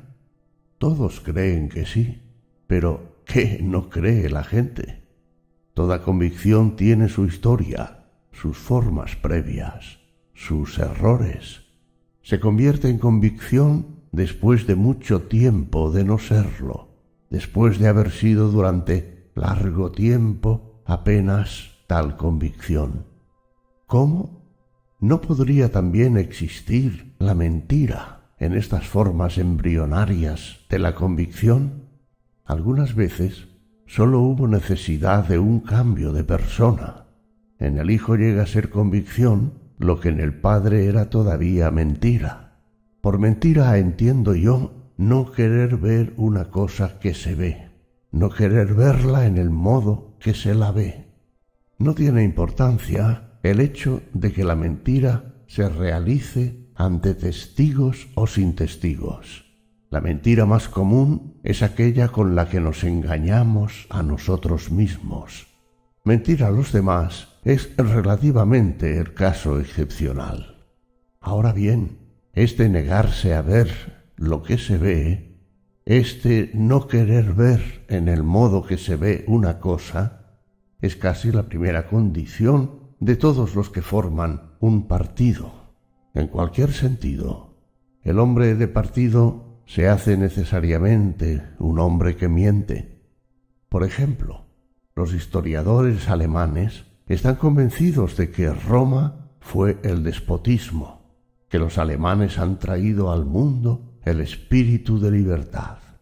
¿Qué diferencia hay entre esta convicción y una mentira? Nos podríamos asombrar si por instinto todos los partidos, aun el partido de los historiadores alemanes, tuvieran en la boca las grandes frases de la moral, si la moral sobreviviese casi sólo porque el hombre de partido de cualquier género tiene necesidad de ellas a cada instante? Esta es nuestra convicción. Nosotros la profesamos a la faz de todo el mundo. Vivimos y morimos por ella. Respetad a todo el que tiene convicciones. Cosas de esta índole he oído yo, hasta en boca de los antisemitas. Al contrario, señores míos, un antisemita no es más respetable por el hecho de que mienta sistemáticamente. Los sacerdotes, que en tales cosas son más sutiles y comprenden perfectamente la objeción implícita en el concepto de convicción, o sea, de la mentira sistemática, porque va dirigida a un fin, han heredado de los hebreos la habilidad de introducir en este lugar la idea de Dios, voluntad de Dios, revelación divina. El mismo Kant, con su imperativo categórico, se encontró en el mismo caso. Aquí su razón se hizo práctica. Hay problemas en los que la decisión sobre la verdad o falsedad que contienen no está concedida al hombre. Todos los más elevados problemas, todos los sublimes problemas de valor se encuentran más allá de la razón humana. Comprender los límites de la razón, esto es precisamente la filosofía. ¿A qué fin concedió Dios al hombre la revelación? ¿Habría hecho cosa superflua? El hombre no puede saber por sí mismo qué es el bien y el mal. Por eso Dios le enseñó su voluntad. Moraleja. El sacerdote no miente. No existe el problema de verdadero o no verdadero en las cosas de que hablan los sacerdotes.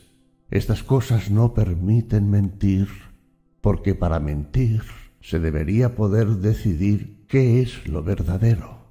Pero el hombre no puede hacer esto. Por consiguiente, el sacerdote no es más que el intérprete de Dios. Semejante silogismo de los sacerdotes no es simplemente judaico y cristiano.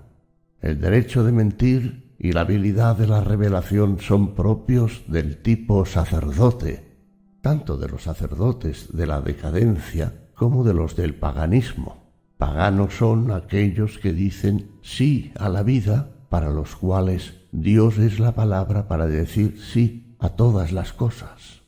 La ley, la voluntad de Dios, el libro sagrado, la inspiración, son sólo palabras para indicar las condiciones en las cuales el sacerdote adquiere el poder, por las cuales conserva su poder.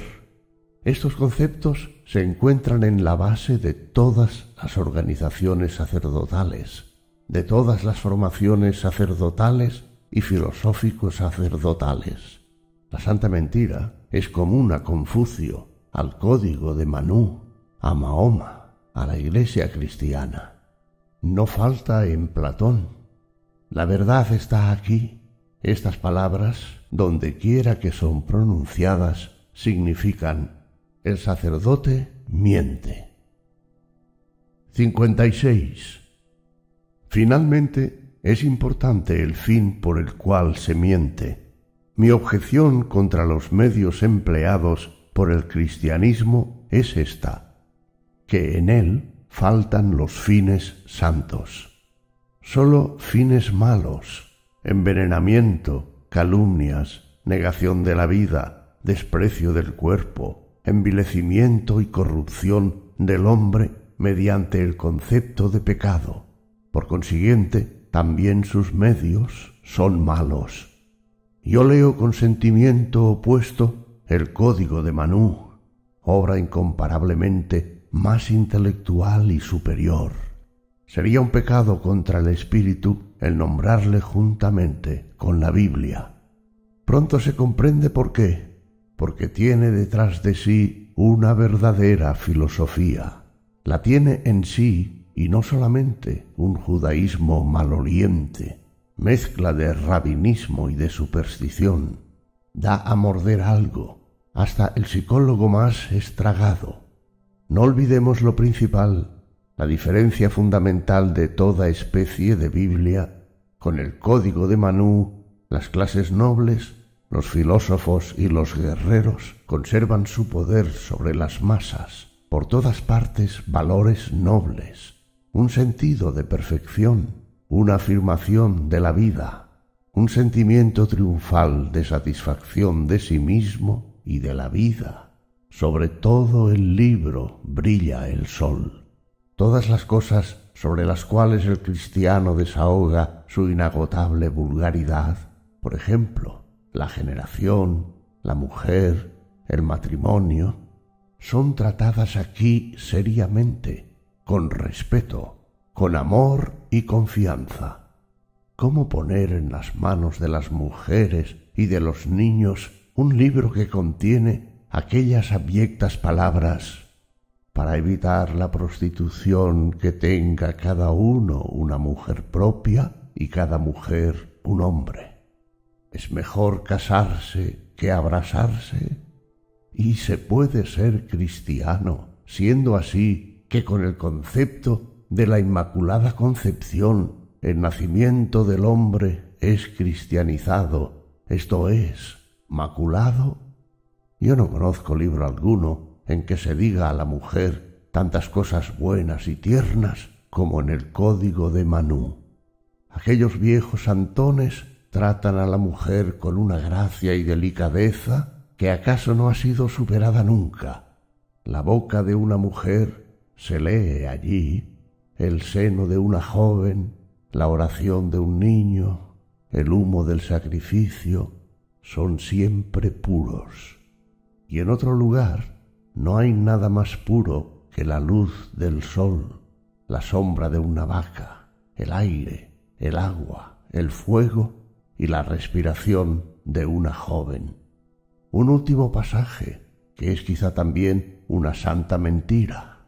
Todas las aberturas del cuerpo por encima del ombligo son puras, las de debajo son impuras. Sólo en la Virgen es puro todo el cuerpo. 57. Se toma en flagrante la insanía de los medios de que se vale el cristianismo cuando se compara el fin del cristianismo con el del código de Manú. Cuando se pone de manifiesto este contraste de fines, el crítico del cristianismo no puede menos de hacerle despreciable. Un código como el de Manú nace como nace todo buen código. Resume la experiencia, la sabiduría y la moral experimental de largos milenios. Concluye, no crea. La premisa de una codificación de este género es el juicio que los medios con que crear autoridad a una verdad conquistada lentamente y a caro precio sean profundamente diversos de aquellos por los que se podría demostrar aquella verdad. Un código no relata nunca la utilidad, las razones, la casuística de los precedentes de una ley, porque con ello perdería el tono imperativo, el tú debes, la condición para ser obedecido. El problema estriba precisamente en esto. En un cierto punto de la evolución de un pueblo, la clase más juiciosa, o sea, la que sabe mirar atrás y a lo lejos, declara establecida la práctica según la cual se debe o se puede vivir. El fin de esta clase es hacer una recolección lo más posible rica y constante de los tiempos de experimentación y de las malas experiencias. Ante todo, de lo que nos debemos guardar es de la continuación del experimento, de la preexistencia de un estado fluido de valores, del indagar, del elegir, del criticar los valores hasta el infinito.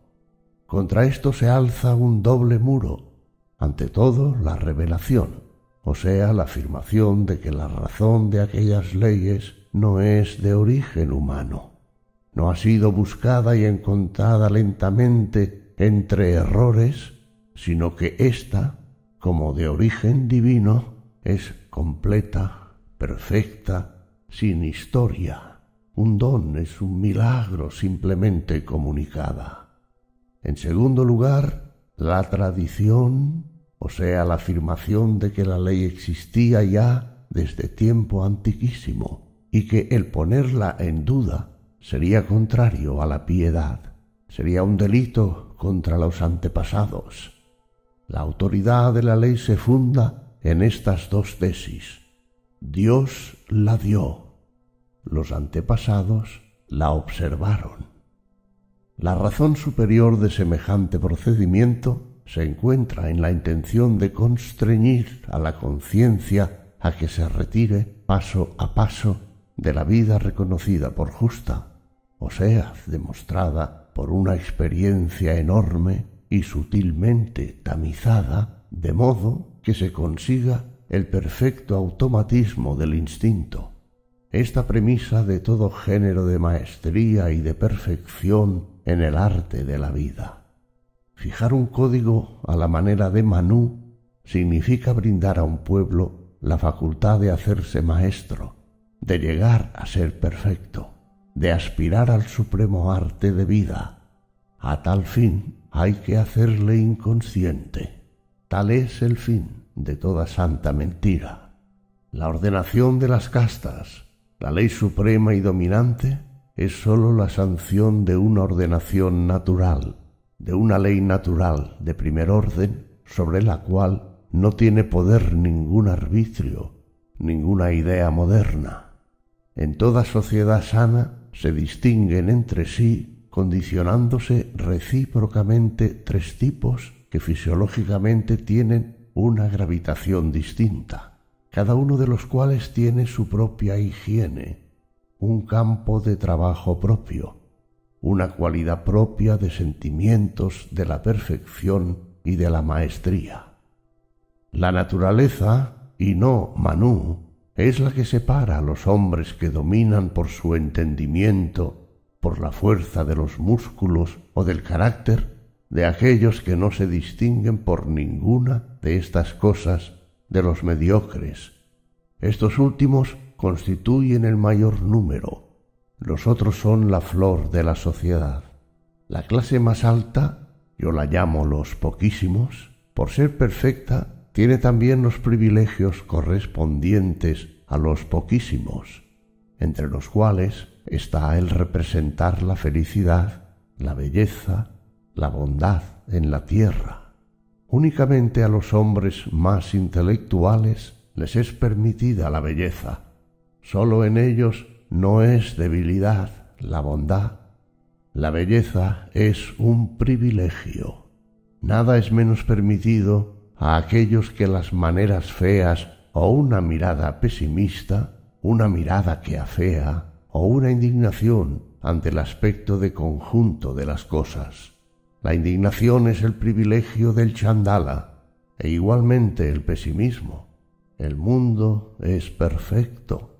Así habla el instinto de los más intelectuales, el instinto que afirma la imperfección, las cosas de todo género que están por bajo de nosotros, la distancia, el fatos de la distancia, el chandala mismo, forma parte también de esta perfección. Los hombres más intelectuales, como son fuertes, encuentran su felicidad allí donde otros encontrarían su ruina, en el laberinto, en la dureza consigo mismos y con los demás, en el experimento. Su goce consiste en vencerse a sí mismos. El ascetismo es en ellos necesidad, instinto, y para ellos es un recreo jugar con vicios que destruirán a otros. El conocimiento es una forma del ascetismo. Estos son la especie más honorable de hombres. Estos no excluyen que sean la especie más serena y más amable. Dominan no porque quieran, sino porque existen. No les es lícito ser los segundos. Los segundos Tales son los guardianes del derecho, los administradores del orden y de la seguridad, los nobles guerreros y sobre todo el rey considerado como la más alta fórmula del guerrero, del juez y del conservador de la ley. Los segundos son los ejecutores de los intelectuales, la cosa más próxima a ellos, los que les quitan todo lo que es grosero en el trabajo de dominación su séquito, su mano derecha, sus mejores discípulos. En todo esto, lo repetimos, no hay nada de arbitrario, nada de fatal. Lo que es diverso es artificial. Entonces se hace daño a la naturaleza. La ordenación de las castas, la jerarquía, formula solamente la ley suprema de la vida misma.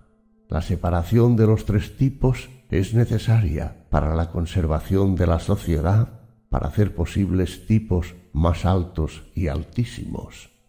La desigualdad de los derechos es precisamente la condición para que haya derechos en general.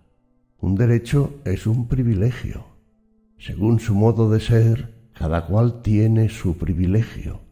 No despreciamos los derechos de los mediocres. La vida es siempre más dura conforme se va elevando. Aumenta el frío, aumenta la responsabilidad. Una gran civilización es una pirámide. Sólo puede vivir en un terreno amplio. Tiene como primera condición una mediocridad fuerte y sanamente consolidada. El oficio, el comercio, la agricultura, la ciencia, eran parte del arte. En una palabra, todo el complejo de la actividad profesional se armoniza únicamente con la moderación en el poder y en el desear. Estaría fuera de lugar entre las excepciones el instinto que les es propio contradiría tanto el aristocratismo como el anarquismo. Para ser una utilidad pública, una rueda, una función, es necesario un destino natural. Lo que hace de los hombres máquinas inteligentes no es la sociedad, no es el género de felicidad de que son simplemente capaces la mayor parte de los hombres. Para los mediocres, ser mediocres es una felicidad.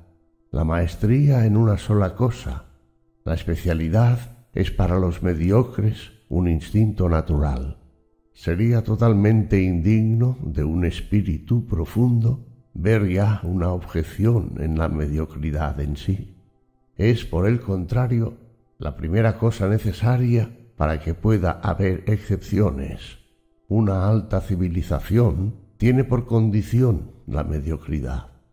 Si el hombre de excepción maneja precisamente a los mediocres con manos más delicadas que las que emplea para manejarse él y a sus iguales, esta no es sólo una cortesía del corazón, es simplemente su deber. ¿A quiénes odio yo más entre la plebe moderna?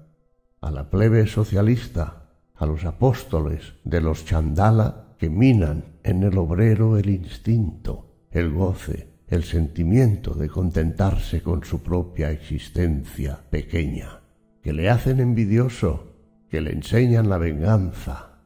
La injusticia no se encuentra nunca en la desigualdad de derechos, se encuentra en la exigencia de derechos iguales. ¿Qué es lo malo? Pues ya lo he dicho, todo lo que nace de la debilidad, de envidia, de venganza el anarquista y el cristiano tienen un mismo origen. 58. En realidad, el fin por que se miente constituye una diferencia, según que con este fin se quiera conservar o destruir. Se puede instituir una igualdad perfecta entre el cristianismo y el anarquista. Su objeto, su instinto, tiende solamente a la destrucción. Basta leer la historia para sacar de ella la prueba de esta afirmación. La historia la presenta con terrible claridad.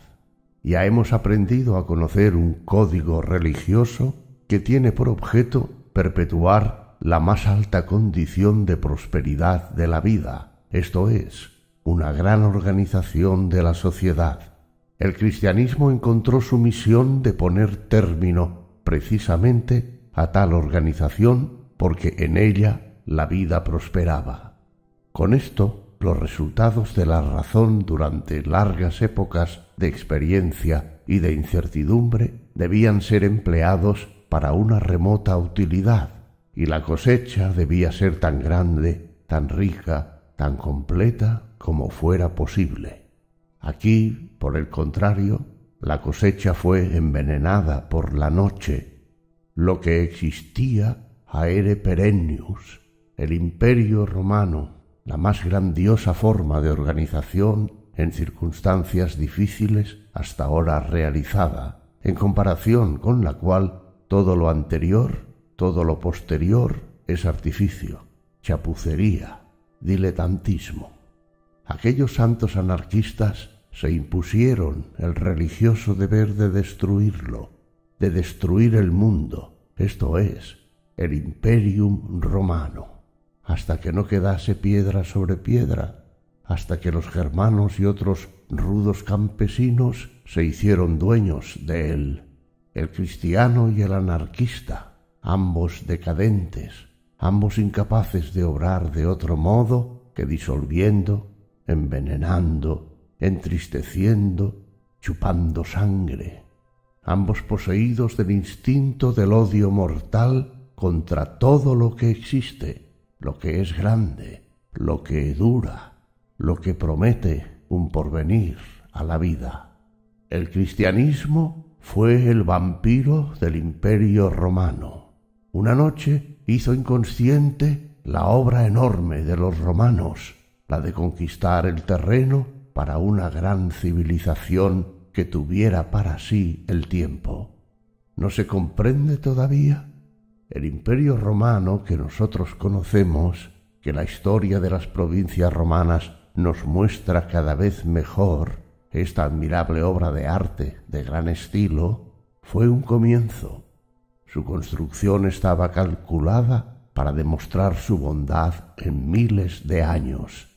Hasta hoy no se construyó nunca, ni siquiera se soñó nunca construir en igual medida subespecie eterna.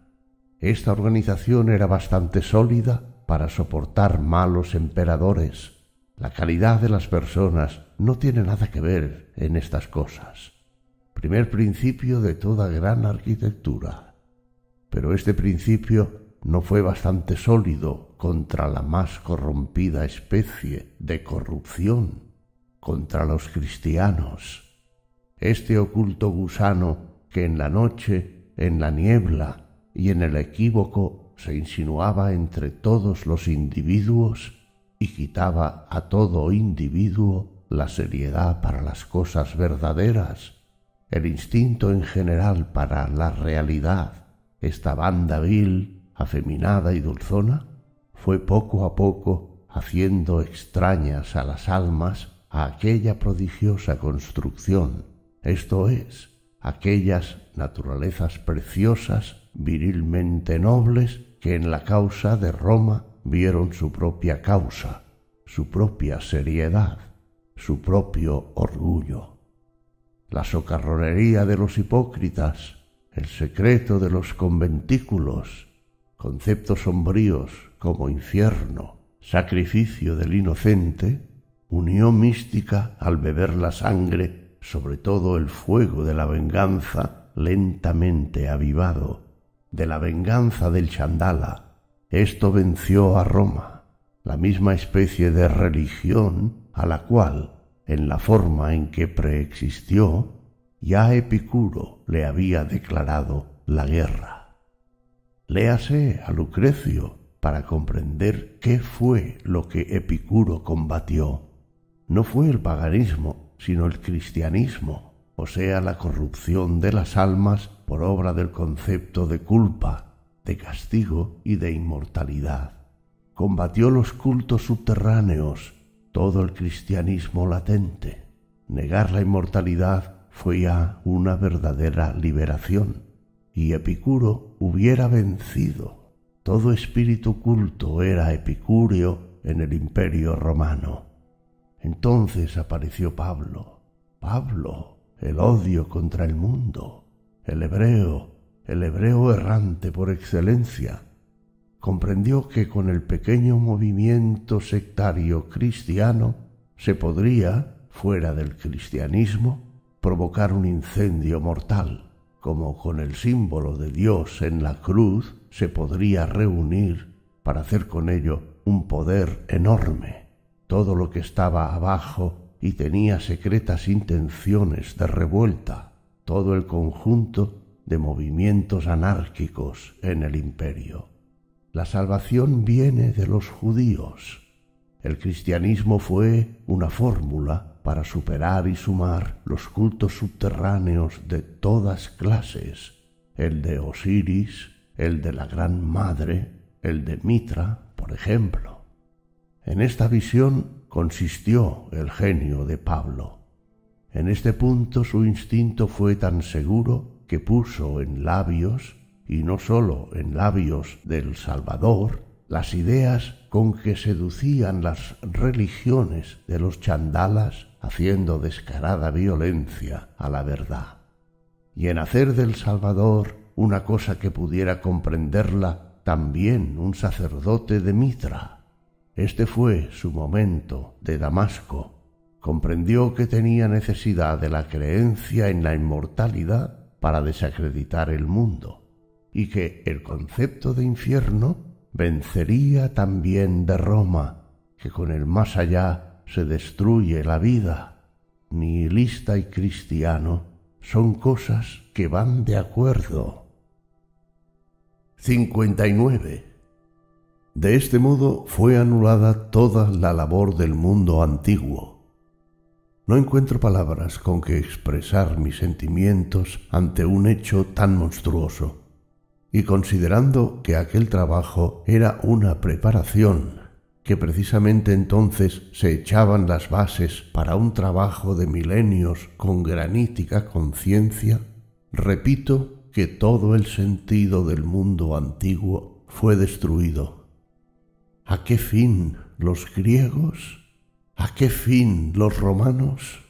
Todas las condiciones de una docta cultura, todos los métodos científicos existían ya.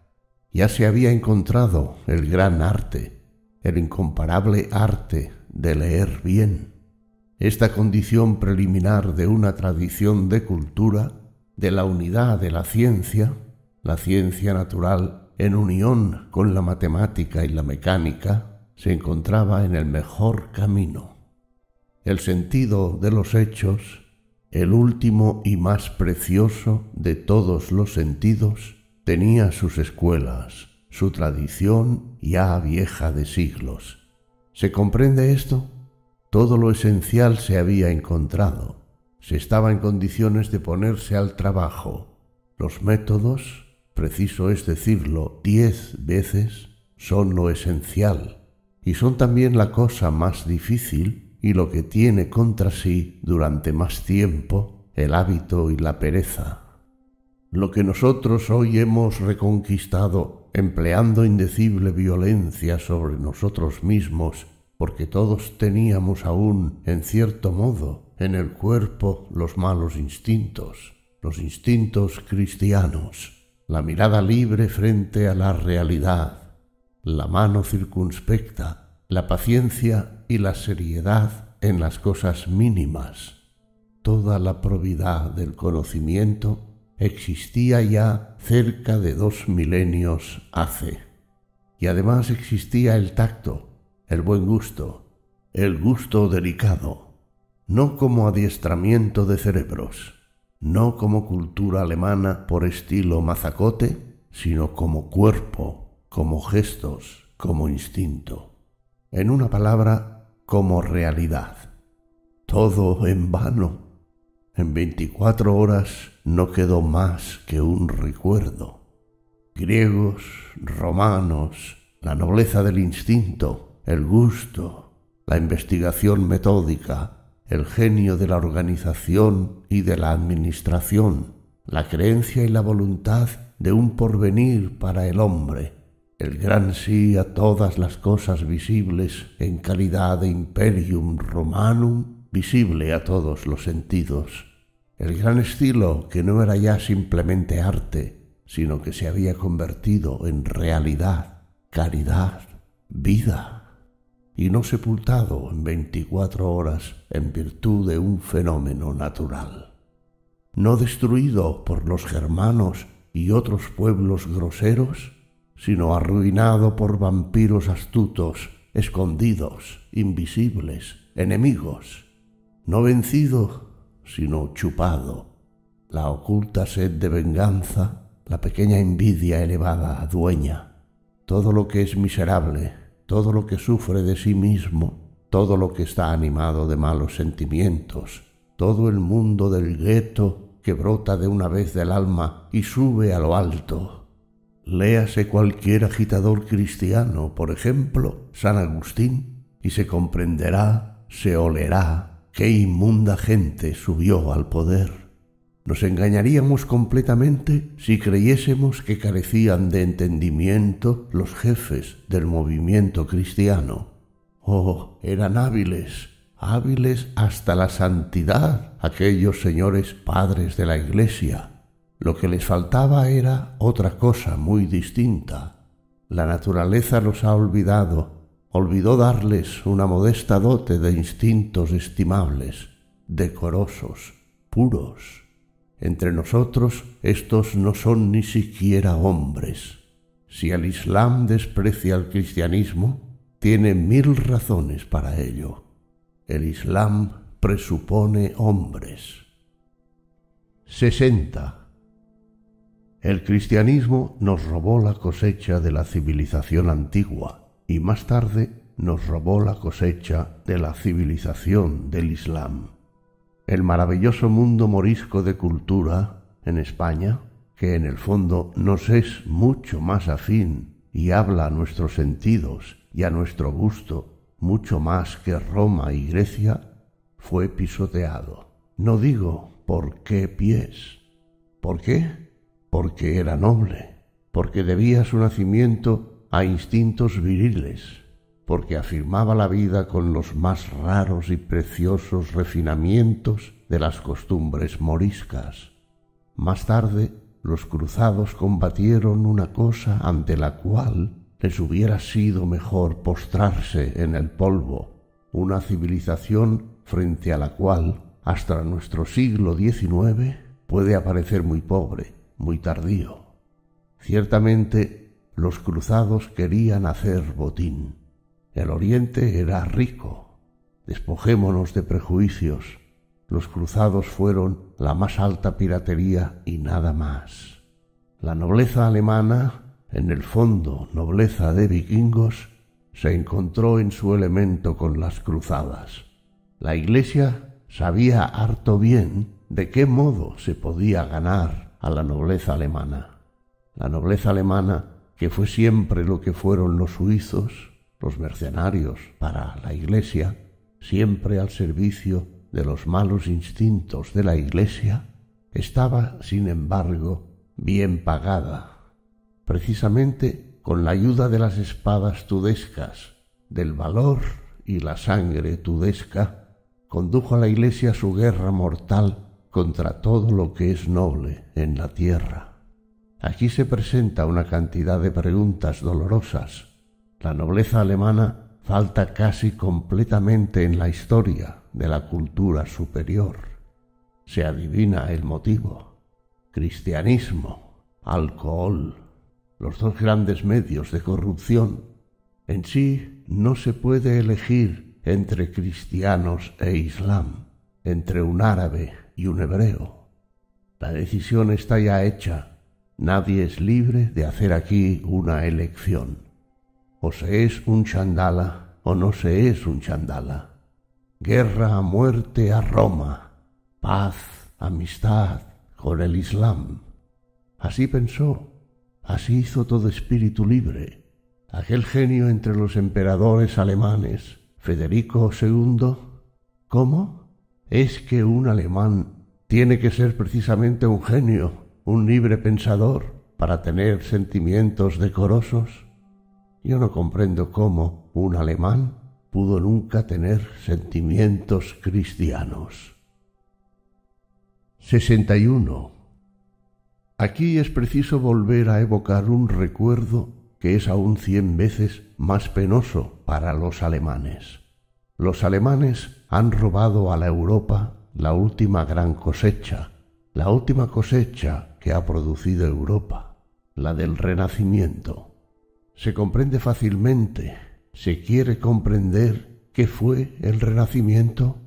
Fue la transmutación de los valores cristianos. Fue una tentativa hecha por todos los medios, con todos los instintos, con todo el genio, para conducir a la victoria los valores contrarios, los valores nobles hasta ahora no ha habido más que esta gran guerra. Hasta ahora no ha habido posición de problemas más decisiva que la obrada por el Renacimiento. Mi problema es su problema. Ni tampoco ha habido una forma de asalto más sistemática, más derecha, más severamente desencadenada sobre todo el frente, así como contra el centro. Atacar en el punto decisivo en la sede del cristianismo, poner allí en el trono los valores nobles, o sea, introducirlos en los instintos, en las más profundas necesidades y deseos de los que tenían allí su sede. Yo veo ante mí una posibilidad de fascinación y de encanto de aquellos, completamente subterránea. Me parece que esta posibilidad resplandece en todos los estremecimientos con una belleza refinada, que en ella obra un arte tan divino, tan diabólicamente divino, que en vano se encontraría a través de milenios una segunda posibilidad semejante. Veo un espectáculo tan rico de sentido y al mismo tiempo tan maravillosamente paradójico que todas las divinidades del Olimpo habrían prorrumpido en una carcajada inmortal. César Borja Papa. ¿Se me entiende?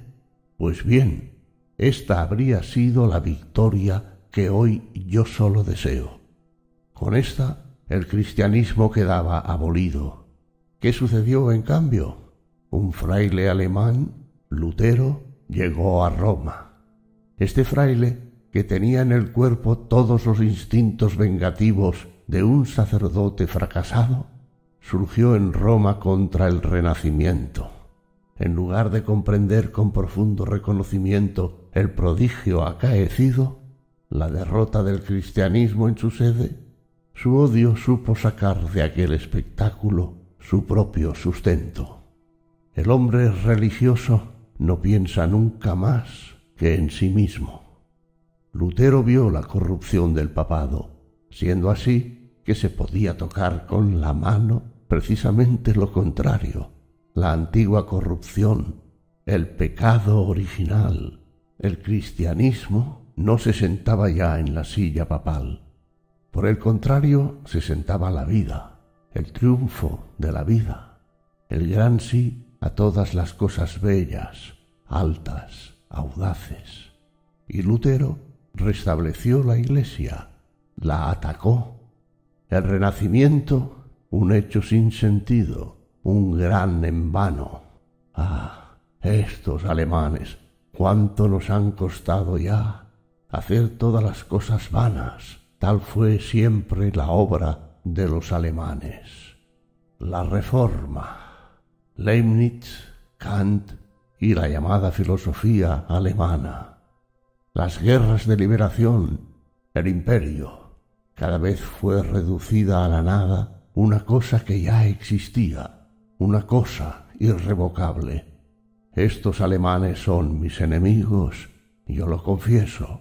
En ellos desprecio yo toda especie de impureza de ideas y de valores, de vileza frente a todo sincero sí y no. Desde hace casi mil años han confundido y embrollado todo lo que han tocado con sus dedos. Tienen en la conciencia hechas a medias, hechas por tres octavas partes, todas las cosas de que la Europa padece. Tienen también sobre su conciencia la más impura especie de cristianismo que existe, la más insana, la más irrefutable, el protestantismo. Si no nos desembarazamos del cristianismo, los alemanes tienen la culpa. 62. Con esto he llegado al fin y expreso mi juicio. Yo condeno el cristianismo yo elevo contra la Iglesia cristiana la más terrible de todas las acusaciones que jamás lanzó un acusador. Para mí es la más grande de todas las corrupciones imaginables. Tuvo la voluntad de la última corrupción imaginable. La Iglesia cristiana no dejó nada libre de su corrupción. De todo valor hizo un no valor, de toda verdad una mentira, de toda probidad una bajeza de alma, y todavía se atreven a hablarme de los beneficios que ha reportado a la humanidad. Suprimir cualquier miseria era cosa contraria a su más profundo interés. Vive de miserias, creó miserias para eternizarse. Por ejemplo, el gusano del pecado. La Iglesia fue precisamente la que enriqueció a la humanidad con esta miseria la igualdad de las almas ante Dios, esta falsedad, este pretexto para los rencores de todos aquellos que tienen el ánimo abyecto, esta idea que es un explosivo y que terminó por convertirse en una revolución, idea moderna y principio de decadencia de todo el orden social, es dinamita cristiana.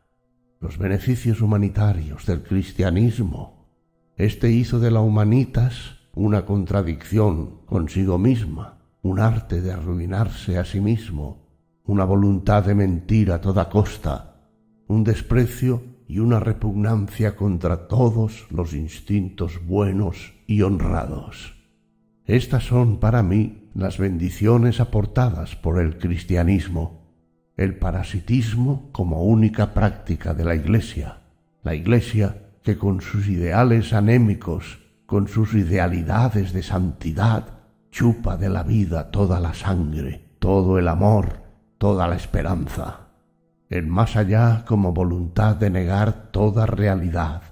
La cruz como signo de reconocimiento por la más subterránea conjura que jamás ha existido. Conjura contra la salud, contra la belleza, contra el bienestar, contra la bravura, contra el espíritu, contra la bondad del alma, contra la vida misma. Yo quiero escribir sobre todas las paredes esta eterna acusación contra el cristianismo. Allí donde haya paredes, yo poseo una escritura que hace ver aún a los ciegos. Yo llamo al cristianismo la única gran maldición, la única gran corrupción interior, el único gran instinto de venganza, para el cual ningún medio es bastante venenoso, oculto, subterráneo, pequeño. Yo la llamo la única inmortal vergüenza de la humanidad. Y se computa el tiempo partiendo de los días nefastos con que comenzó esta fatalidad, desde el primer día del cristianismo. ¿Y por qué no mejor desde su último día? Desde hoy, transmutación de todos los valores